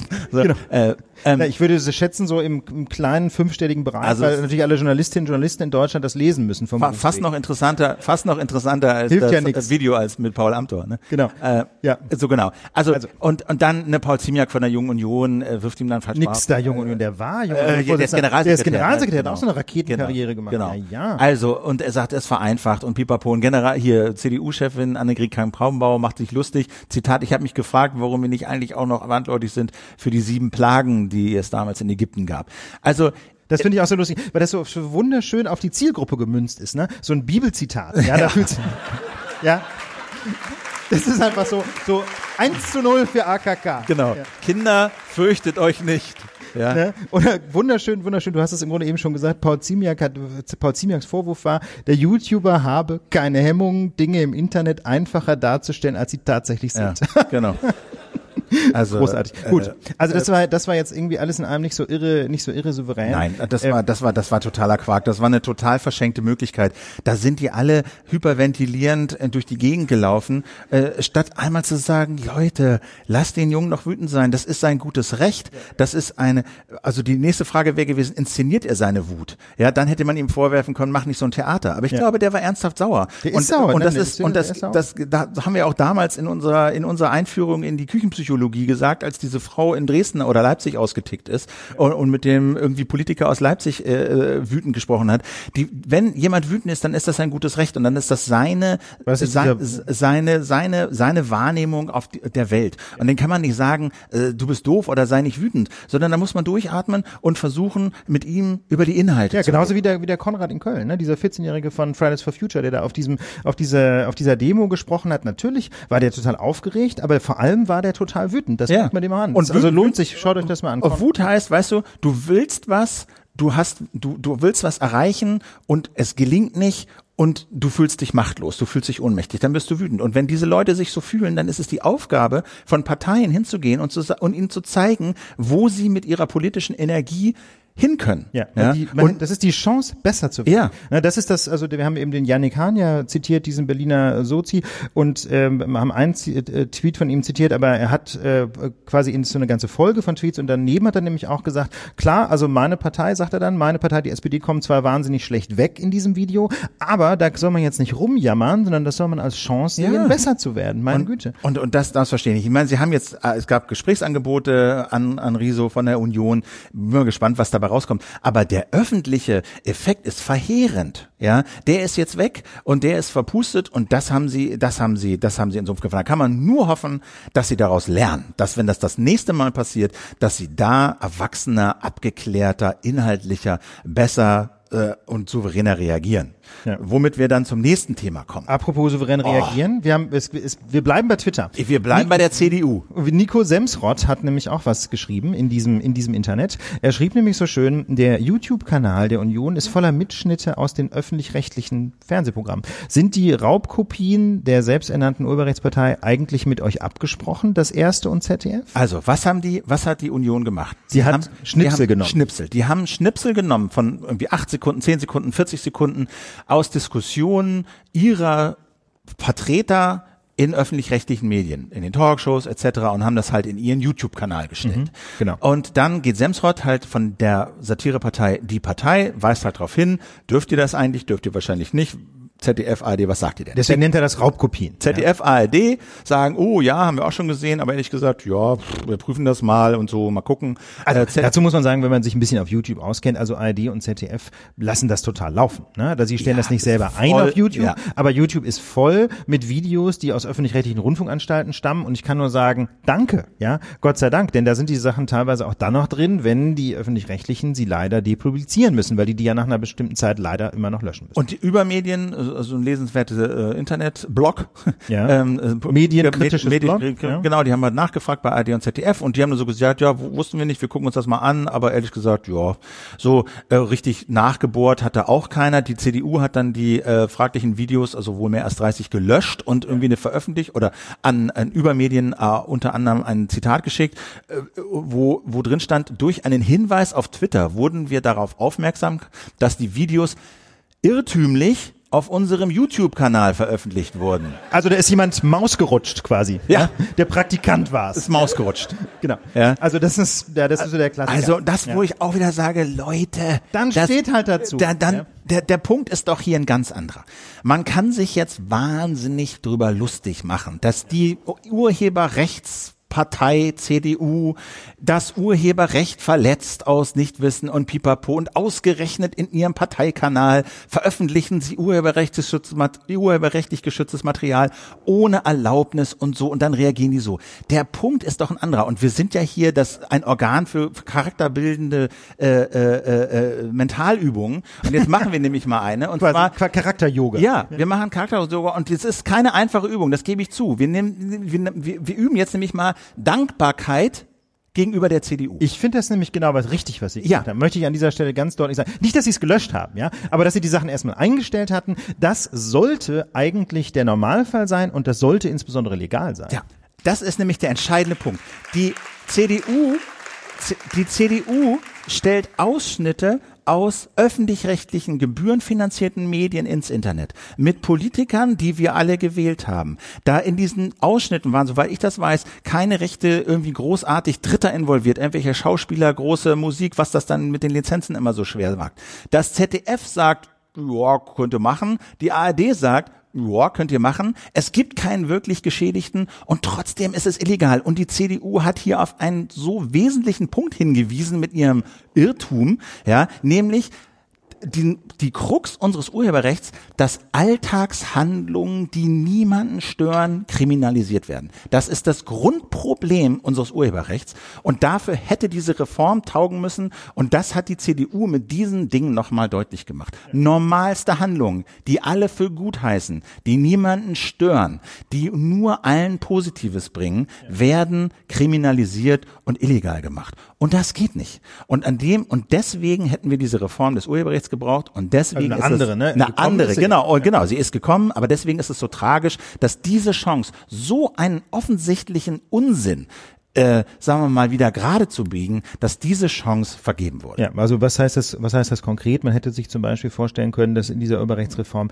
so eine sogenannte Fair Use Klausel eingebaut werden ähm, worden wäre. Das ist die Rechtslage in den Vereinigten Staaten. Wie man weiß, jetzt ein Land, in dem äh, Urheberrechteinhaber wie zum Beispiel die Filmindustrie durchaus gewissen politischen Einfluss haben. Gleich, also ganz sicher keine, keine, keine linke Radikalinski-Republik, ja, diese Vereinigten Staaten. Gleichwohl gibt es dort im Urheberrecht eben diese Fair Use Klausel, die im Prinzip bedeutet, dass man, wenn, wenn es keine klare Lizenz gibt für eine bestimmte Nutzungshandlung, ähm, dass man dann aber noch lange nicht sagen kann, dass es illegal ist, sondern dass es eben die Möglichkeit gibt, ähm, bestimmte Dinge äh, doch zu tun, auch ohne klare Lizenz, Ja. ohne, ohne eindeutiges Recht, wenn bei einer Folgenabwägung äh, das legitim ist. Sie haben ja auch keine ganzen Sendungen reingestellt. Oder bei einer, bei einer Interessenabwägung. Ja. Genau, Sie haben, halt ja Schnipsel Ausschnitte, rein. so völlig in Ordnung. Zitate. So illegal. Ja, kann nicht sein. Gerne. Apropos äh, illegal und illegal, Philipp, wir müssen kurz noch Bilanz ziehen ähm, nach einem Jahr in Kraft sein der Datenschutzgrundverordnung. Ja, genau. Die ist jetzt ja seit einem Jahr in Kraft. Wir haben viel darüber geredet, ging jetzt Also nicht voll in Kraft, ne? Taliban schon früher. In Kraft, also die wurde scharf Bußgeld, geschaltet. Genau, scharf Ja, geschaltet. scharf geschaltet, genau. Soll bedeuten, insbesondere die Bußgeld-Tatbestände sind jetzt in Kraft. Genau, also wir wollen jetzt nicht nochmal konkret auf die Details eingehen. Nee, wir, nee. Viele wissen, wir haben mehr Rechten, die Firmen haben mehr Pflichten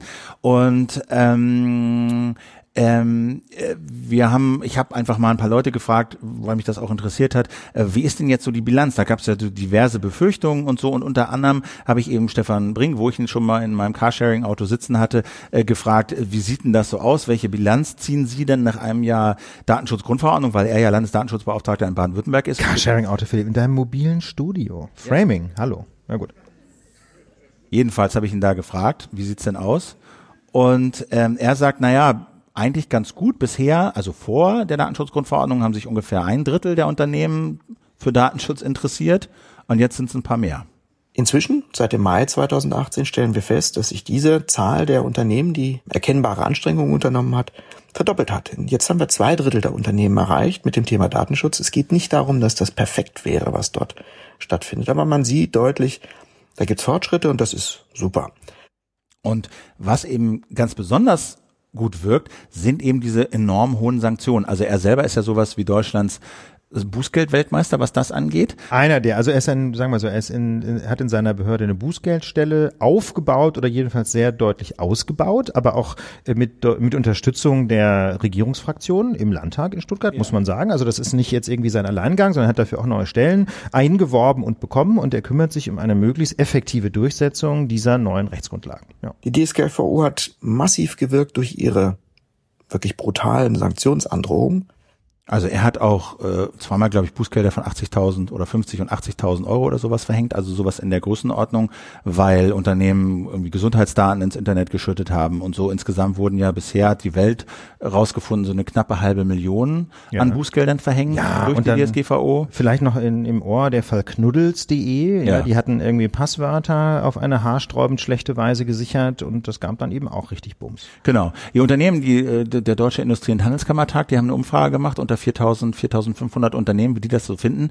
Und da war äh, die Bilanz eher so ein bisschen durchwachsen. Da haben 80 Prozent ungefähr dieser Unternehmen gesagt, ja, wir finden das im Prinzip schon okay, aber generell ist das zu teuer und zu viel, zu viel Bürokratie. Das sagen auch Verbraucher, äh, Datenschützer, dass sie sagen, ja, viele Handwerker, Vereine, für die ist das einfach ein bisschen zu komplex. Man muss Handwerker und äh, mittelständische und kleine Betriebe irgendwie anders behandeln als Facebook. Da könnte man sozusagen noch was nacharbeiten.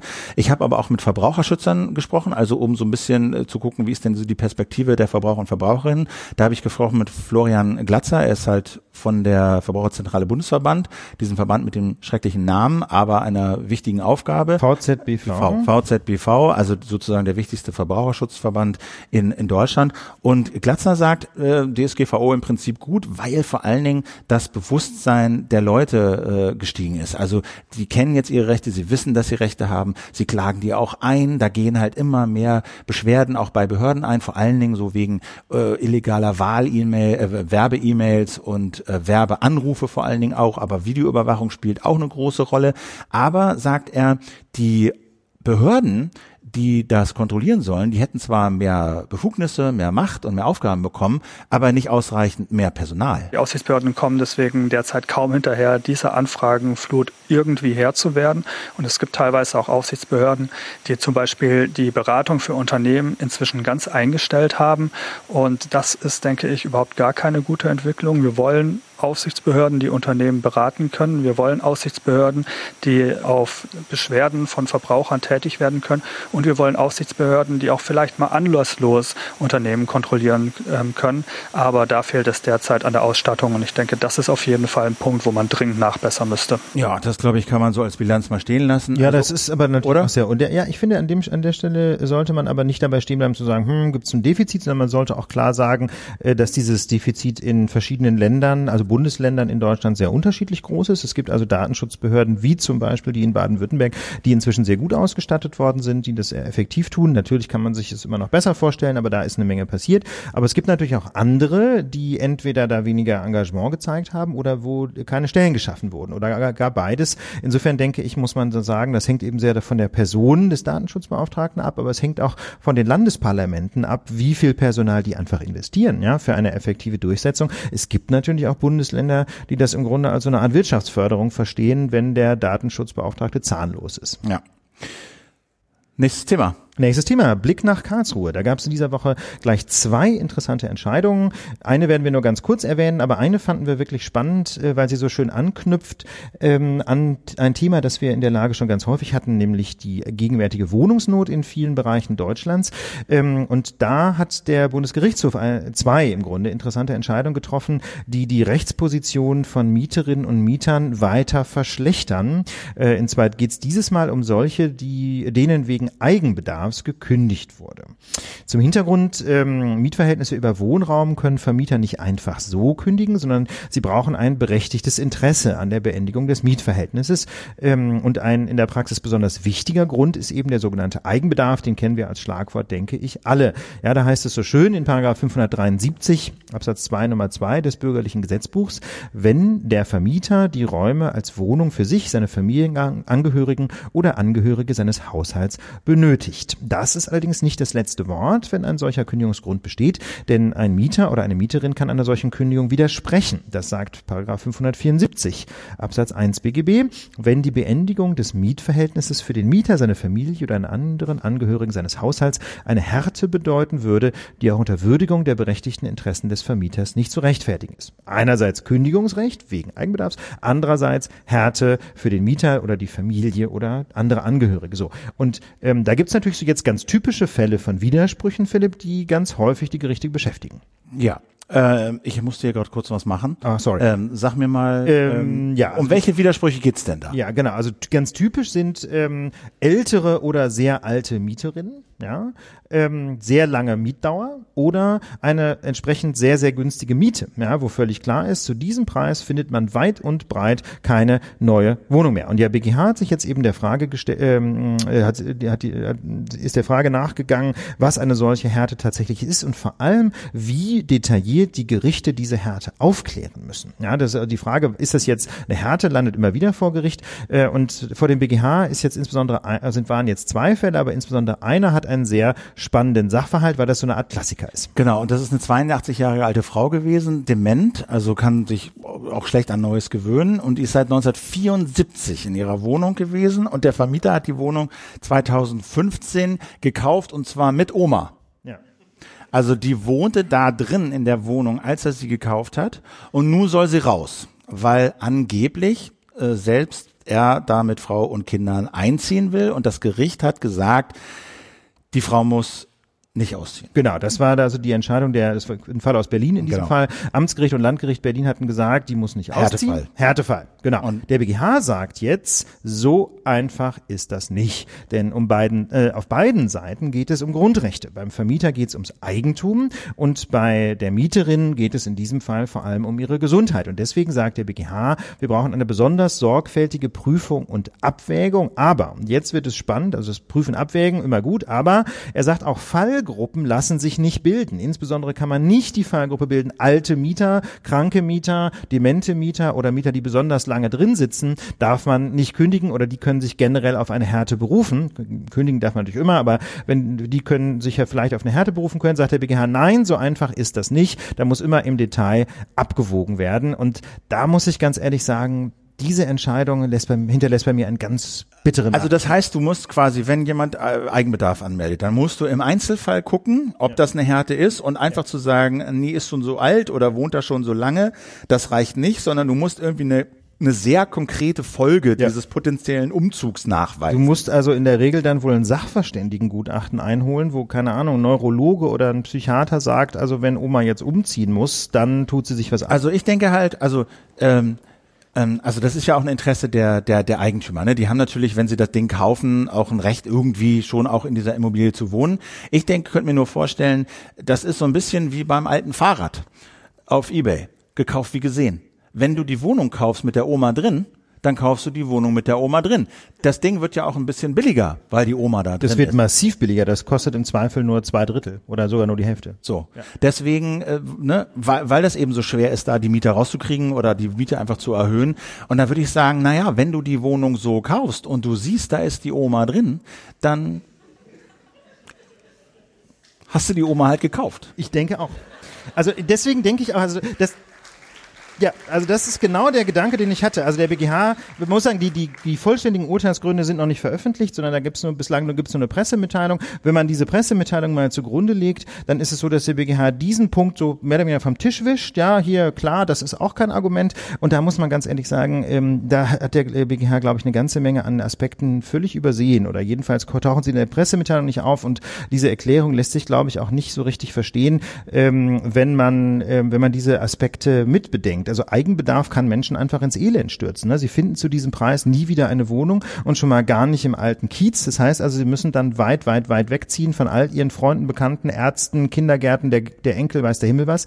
Und vor allem ähm, führt diese BGH-Entscheidung zu viel aufwendigeren Prozessen, weil jetzt eben viel mehr Sachverständigengutachten erforderlich sind. Und das ist natürlich gerade für alte Menschen furchtbar. Stell dir das mal vor, du bist 85, sitzt in deiner Wohnung, möchtest die letzten Jahre deines Lebens in Frieden in deiner Wohnung sitzen und jetzt darfst du äh, irgendwie alle drei Monate in Panik irgendwie einen Anwaltsbrief öffnen äh, und da diesen Prozess verfolgen. Das geht ja jahrelang. Das ist ja nicht in sechs Monaten passiert. Also das finde ich persönlich menschlich dann, äh, kaum zumutbar. Also jahrelang bangen zu müssen, ob sie aus ihrer Wohnung fliegen. Na und dann halt der Punkt, ähm, den du hier angesprochen hast, Philipp. Ne? Der BGH übersieht den Kern des Problems. Die Vermieter haben diese Wohnung mit dem Mietverhältnis gekauft und deswegen wäre meine Position, dass dieses Eigentumsrecht, das sie natürlich formal erworben haben, von vornherein weit weniger schutzwürdig ist. Ne? Wenn man eben weiß, dass es da einen Mieter gibt, äh, die Wohnung aber selbst nutzen will, ja, dann soll man eben eine andere Wohnung kaufen. Es gibt ja auch leere Wohnungen oder Neubauwohnungen. Also das hat der BGH jetzt, wie gesagt, nicht in den Blick genommen und deswegen wäre meine These, ähm, jetzt muss der Gesetzgeber ran. Ja, Dieses sich hineinkaufen in den Eigenbedarf sollte generell nicht akzeptiert werden. Wer eine Wohnung selbst vermietet hat und nun kündigen will, d'accord. Ja, Meinetwegen auch, wer eine Wohnung erbt mit einem Mietverhältnis dran, äh, der äh, mag sie meinethalben auch selber nutzen dürfen. Aber wer eine vermietete Wohnung kauft, der muss eben damit leben, dass sie vermietet ist. Äh, er bekommt, wie du sagst, er bekommt die Wohnung viel billiger und er kann sich ja auch vor dem Kauf der Wohnung mit den Mietern einigen. Ja, wenn man ohnehin zwei, drei, vierhunderttausend Euro ausgibt für eine Wohnung, dann kann man ja möglicherweise auch mit den Mietern reden, zahlt ihnen eine Umzugsprämie ähm, und von, weiß ich nicht, 10.000 Euro. Manche Leute zahlen auch 40.000 Euro und manche das auch 50. Ne, also diese Prämien gehen ja ganz schön durch die Decke. Dann, klar, das ist eine Menge Geld, aber dann, wenn man ohnehin so viel Geld sich leihen muss, dann kann man das ja möglicherweise auch in diese Finanzierung irgendwie einbeziehen. Ich denke, wir brauchen einen Gesetzentwurf, der Kündigungen nach dem Hineinkaufen in den Eigenbedarf schlicht ausschließt. Und das wäre auch rechtlich relativ einfach. Ja, das ist verfassungsrechtlich völlig unproblematisch, denn es gibt eben das Eigentumsrecht auf der einen Seite, aber es gibt auch schon seit 20 Jahren eine Rechtsprechung, dass, dass, ähm, dass der Mieter auch ein Eigentumsrecht hat an seinem Mietverhältnis. Äh, das heißt also, man kann nicht sagen, Eigentum steht steht gegen nichts, sondern Eigentum steht im Grunde gegen Eigentum. Und auch kompetenzrechtlich ist das relativ einfach, denn der Bund könnte das sogar ganz alleine machen. Ja, also da beschreibt einfach ein guter Referent im Bundesjustizministerium in ein paar Tagen einen Gesetzentwurf. Ähm, mit anderen Worten, schauen wir mal. Aus meiner Sicht muss die SPD hier liefern. Es ist ja ein SPD-geführtes Haus. Äh, was die Union davon denkt, schauen wir mal. Ja, die, man, das wage ich jetzt nicht so richtig vorherzusehen. Eigentumseinre ein, Eigentumsrechte einschränken, das ist Spezial, Spezialgebiet der Union. Ähm, schauen wir mal. Mögen, mögen ja. die besonders gern. Also wir, ich lasse mich da mal überraschen, aber ich finde jedenfalls ähm, aus Sicht der SPD ist es ein totales Gewinnerthema, denn ähm, denn sie könnte damit soziales Profil gewinnen und sie könnte die Union wunderschön vor sich hertreiben und im nächsten Bundestagswahlkampf sagen, sie haben Angst vor Eigenbedarf, dann wählen sie SPD, dann können kann sich jedenfalls niemand mehr ihre Wohnung kaufen und sie dann rausschmeißen. Also ich glaube, das wäre politisch äh, ein ein echtes Gewinnerthema. Schauen wir mal, ob die SPD diese äh, diese Chance nutzt. Wir äh, kommen zum Schluss und äh, haben äh, noch ein kleines Thema, was uns letztes Mal sehr viel Laune bereitet hat, aber auch uns sehr viel blutige Fotos eingetragen hat. Ja, wir haben wir haben Fotos ja. von angenagten und zerrissenen Lämmchen. Ja, das war nicht schön. Wir haben wir haben Splatterbilder bekommen. Ja. ja, auf Twitter. Weil wir weil wir uns ähm, über äh, den Wolf lustig gemacht haben. Und äh, der Wolf war gar nicht so böse gemeint. War nicht böse gemeint, aber ja. der Wolf ist halt Thema in Deutschland. Also wir haben so sechs bis 700 äh, Wölfe, so 70 Rudel irgendwie Pi mal Daumen und es werden auch mehr, die sich halt in Deutschland breit machen und die auch Schafe reißen. Das ist gar das keine ist Frage. So. Wobei, man muss natürlich sagen, mitunter ja, gerät der Wolf auch in Verdacht, obwohl er völlig unschuldig ist. Ich weiß nicht, ob du diese Geschichte gelesen hast mit der mit dem DNA-Gutachten. Nein. Da ging es sogar, ich meine sogar, da bin ich aber nicht ganz sicher. Ich meine, es war sogar ein Fall aus Baden-Württemberg, wo eine ganze Reihe von Schafen gerissen worden waren. Und natürlich ähm, kam sofort der Wolf in Verdacht. Und dann hat ähm, hat irgendjemand DNA-Gutachten gemacht und hat Speichelproben von den Lämmern genommen, um zu untersuchen, welches Tier für dieses Reißen verantwortlich ist. Turns out, es war ein ausgebüxter Schäferhund. Ja. Sieht ja auch aus wie ein Wolf, so ein bisschen. Und die Bundes Also der Wolf ist auch nicht Ja. an allem schuld. Der Wolf ist nicht an allem schuld. Trotzdem hat die Bundesregierung sich jetzt des Themas angenehm. Wir hatten das ja auch damals äh, auch ins Programm genommen, weil die da einen Gesetzentwurf vorbereitet haben. Jetzt haben die diesen Gesetzentwurf im Kabinett beschlossen und an den Bundestag weitergereicht. Und wir wissen etwas mehr, was die Bundesregierung davor hat. Und zwar sieht die im Kern zwei Änderungen vor, die aber nach unserer Meinung nur der Jäger im Wolfspelz sind. Denn eigentlich geht es bei diesem Thema und bei dem Gesetz um andere Interessen als nur die Schäfchen und die Schäfer zu schützen und den Wolf abzuknallen. Man hat so ein bisschen das Gefühl, da soll eine Änderung ins äh, Bundesnaturschutzgesetz geschmuggelt werden bei Gelegenheit eines Ja, Wolfsgesetzes. genau. Und zwar fangen wir mit dem Wolf an. Also das Problem haben wir gesagt, da sind ja auch alle einig, da muss man auch Naturschützer und, und, und so, die sind sich einig, wir müssen irgendwie äh, diese Probleme mit den Wölfen in den Griff kriegen, weil die halt äh, Tiere anfallen. Wir wollen da auch sensibler töten. werden. Wir folgen jetzt verschiedenen Schäfern auf Twitter. Ist das so? Ja, ja. Habe ich selber veranlasst. Mit Okay. unserem Lage-Account folgen wir jetzt einigen Schäfern und ähm, ich versuche auch besser zu verstehen, was die umtreiben. Okay. Ich finde, Ä- die sind auch teilweise, ist einfach wirklich interessant zu lesen, kann ich nur empfehlen. Ich, äh, genau, ich habe mir auch mal die Seite des Bundesverbands der Berufsschäfer angeguckt. Ähm, ich weiß nicht, wie viele Mitglieder die haben, aber vielleicht melden die sich ja auch mal zu Wort. Haben wir bisher noch nichts gehört.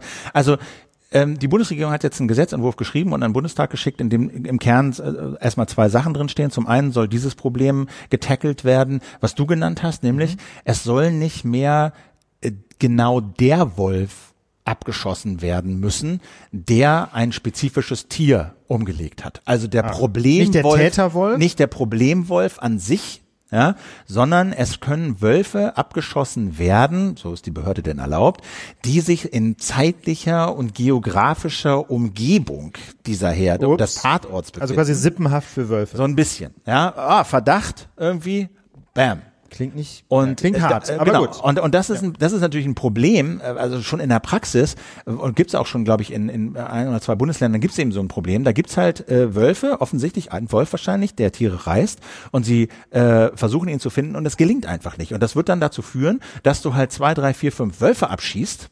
Möglicherweise aus diesem Rudel, weil sie halt in der Umgebung von gerissenen äh, Schafen aufgetaucht sind.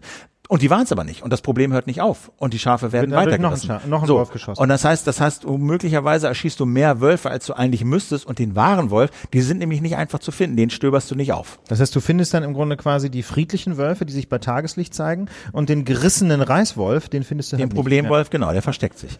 Und das zweite, das zweite, wie sagt man immer so, den zweiten Angriffsvektor hat Ja. die äh, Bundesregierung so gestrickt, dass sie, ähm, sagen wir mal, insgesamt ähm, die Hürde senken will, äh, ab der man überhaupt auf Wölfe schützen, äh, schießen darf. Sie sind ja geschützte Tiere. Ja, also das darf man nicht vergessen. Die sind ja, da ist ja alles Mögliche äh, verboten. Also die darf- stehen unter Naturschutz. die stehen unter Naturschutz. Man darf, sie nicht, man Tier. darf sie nicht mal, man darf nicht mal den Anschein erwecken, dass man ihnen Schaden zufügen will. Geschweige denn darf man sie einfach über den Haufen knallen. Und deswegen gibt es im Bundesnaturschutzgesetz einen, den Paragraph 55 und der legt nämlich fest, ab wann. Nee, 44.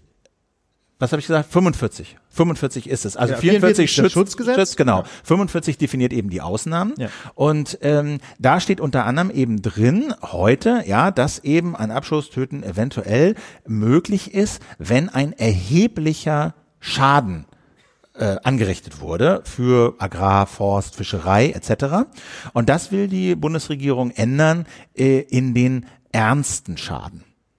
Also statt Ja. eines erheblichen Schadens muss der Wolf ernsten Schaden angerichtet Und haben. dann entfällt auch noch das Stichwort wirtschaftlich, ne? Ja, genau. Das entfällt, glaube ich, auch noch. Ja. Und das bedeutet, also ernst, das sagt die Bundesregierung, ernst ist das Wort aus der Flora-Fauna-Habitat-Richtlinie, also einer Richtlinie auf EU-Ebene, in der diese Formulierung steht, ernster Schaden.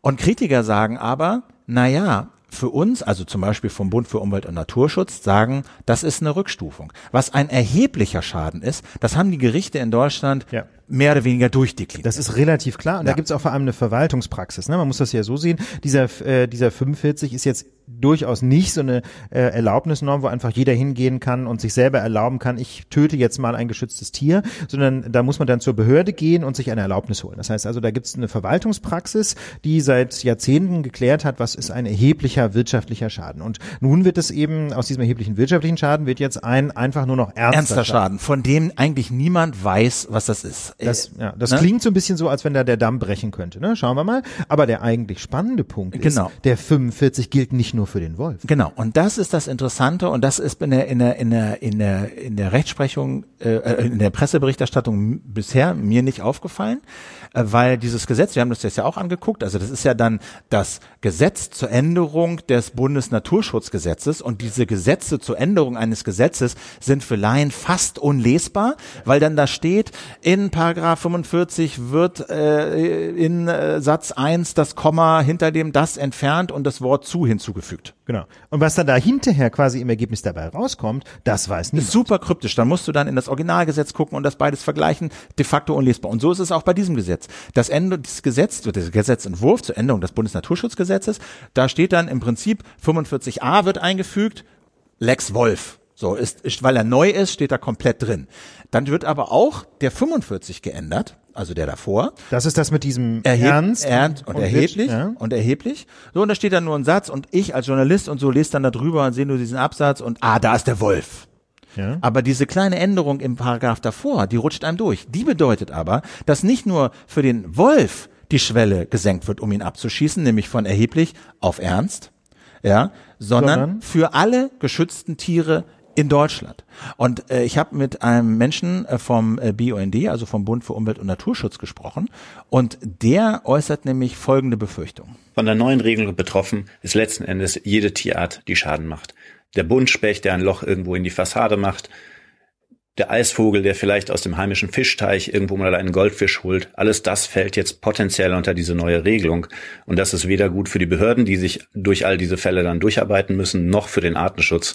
Denn wir sind damit wieder auf einem Stand, der vielleicht in den 80er Jahren noch Stand war, wo jeder Graureiher Fischreiher hieß und einfach mal gerne um die Ecke gebracht wurde. Jetzt muss man aber der Vollständigkeit halber sagen, ich habe auch mit Wolfgang Köck telefoniert. Der ist äh, beim Umweltforschungszentrum in Leipzig, also so ein Spezialist, Forscher für Umweltrecht.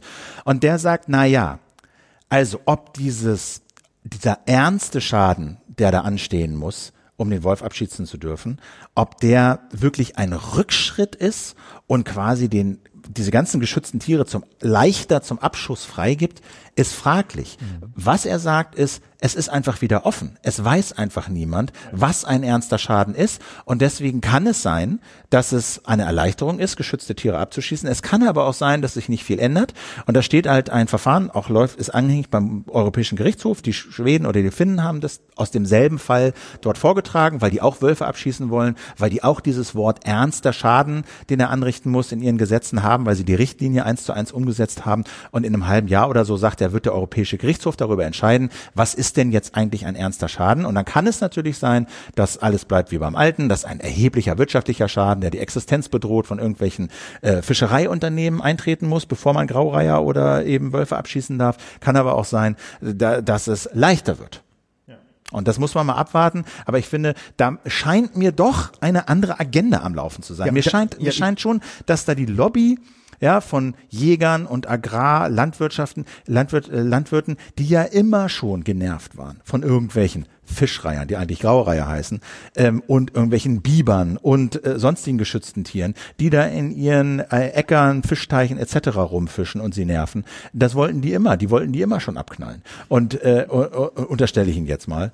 Und ähm, weiß man auch, weil die Lobby das, weil die Lobby das seit Jahren fordert. Und mir scheint, dass sie im Zuge dieses Wolfsgesetz dem einen Schritt näher gekommen. Ja, also, also das ist das, was mich daran so ein bisschen stört, so als politischer Beobachter, ähm, dass man so den Eindruck hat, das ist im Grunde so eine Art Schummelgesetz. Ne? Also allen ist klar, wir müssen was tun zum Thema Wölfe. Ob das Abschießen tatsächlich die beste Lösung ist, ist eine ganz andere Frage. Aber sicher ist, ähm, dass dieses, dieses Wolfgesetz nur der Anlass ist für eine Reform, die weit über das Thema Wölfe hinausgeht. Und das wird aber offen nicht gesagt, sondern man, sondern man schmuggelt diese allgemeine Erleichterung des Abschießens von geschützten Tierarten in diesem, mit diesem Wolfgesetz irgendwie durch den Bundestag und insbesondere, Philipp, du hast es gesagt, gelingt diese Täuschung der Presse, weil nämlich kein Mensch das bislang sieht, ähm, dass das eben viel breitere Auswirkungen hat als nur für das Thema Wolf. Und man muss dazu sagen, auch wenn, wenn einige Wissenschaftler sagen, ob jetzt der ernste Schaden wirklich äh, ein, eine niedrige Hürde ist als der erhebliche Schaden, die Bundesregierung sagt auf ihrer Webseite,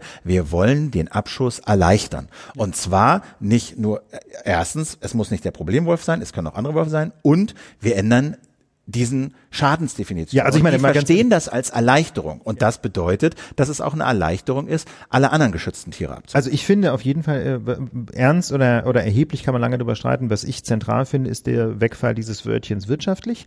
Denn äh, wirtschaftlich bedeutet ja eben in Mark und Pfennig oder in Euro und Cent auszudrücken. Und ähm, man äh, und da gibt es eben ganz viele Fälle, wo es bislang einfach keinen richtigen wirtschaftlichen Schaden gab. Wenn jetzt irgendwie wie der von dir viel zitierte Graureiher im Gartenteich im Vorüberfliegen mal einen Goldfisch nascht, dann ist der wirtschaftliche Schaden nahe null. Ich weiß nicht, was so ein Goldfisch neu kostet, ne? Aber es ist eben, es nervt eben. Das heißt, es ist, finde ich, ein ziemlich eindeutiger Fall, äh, wo man jedenfalls nach derzeitigem Recht ganz sicher nicht abschießt. Genau, ich weiß nicht, wo, wo du, da, also das wirtschaftlich habe ich auch gelesen. Ich Ja. bin nur nicht ganz sicher, ob das wirtschaftlich in dem Gesetz stand oder ob das Ob das Auslegung war? eine Gerichtsauslegung des erheblichen Schadens war, dass er auch eine wirtschaftliche vor allen Dingen Dimension haben muss. Da bin ich mir gerade nicht ganz sicher. Ich glaube nicht, dass wirtschaftlich im Gesetz stand. Vielleicht kannst du das nochmal Das gucken. noch mal. Der andere Punkt jedenfalls, den letzten, äh, den wir noch machen äh, wollten, den habe ich jetzt gerade wieder vergessen, aber ich gucke nochmal auf mein Notizbuch. Nee. Ähm, eine Sache. Ach so, das natürlich. Nee, das, ist das wirtschaftlich, das habe ich doch die Ja? ganze Zeit Ist richtig, klar, ja? das steht im Gesetz drin. Ah. Das heißt derzeit zur Abwendung erheblicher Land, Fort, Forst, Fischerei, Wasser oder sonstiger erheblicher wirtschaftlicher Ah, Schäden. wirtschaftlicher Schäden, genau. Steht jetzt eben drin, aber fliegt raus. Fliegt raus. Und okay, das dann ist es schon eine erhebliche die Änderung. Änderung. Ja, das ist eine erhebliche Änderung. Ja. Und man muss natürlich auch sagen,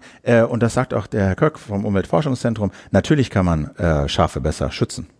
Äh, äh, als als so. Man muss einfach die Schäfer bezahlen, es muss so eine Wildtier- oder Weidetierprämie geben. Ja, du hast halt Weidetiere, du tust was für die für die für die Flora und für die Fauna und für die Artenvielfalt etc. Dann kriegst du also Geld dafür, dass du äh, Schafe hältst, du kriegst deine Zäune bezahlt, du kriegst vielleicht auch Hunde gute bezahlt etc. pp. Sagt er auch, so kann man sich viel viel wirksamer gegen Wölfe schützen. Und ich finde, das ist auch eine eine Güterabwägung, dass man erstmal das versuchen muss. Die Güterabwägung ist und wenn zentrale und Punkt, wenn ja. das nicht funktioniert, dann kann man zur Not diese Wölfe auch zum Abschuss frei. Oder also Verhältnismäßigkeit. Ne? Man versucht es erst mit dem milderen Mittel und erst wenn gar nichts mehr hilft, dann muss möglicherweise der Wolf dran glauben und vor allem sollte man nicht unter der Überschrift Wolfsgesetz ein Anti-Graureiher-Gesetz durch den Bundestag schmuggeln, aus meiner Sicht.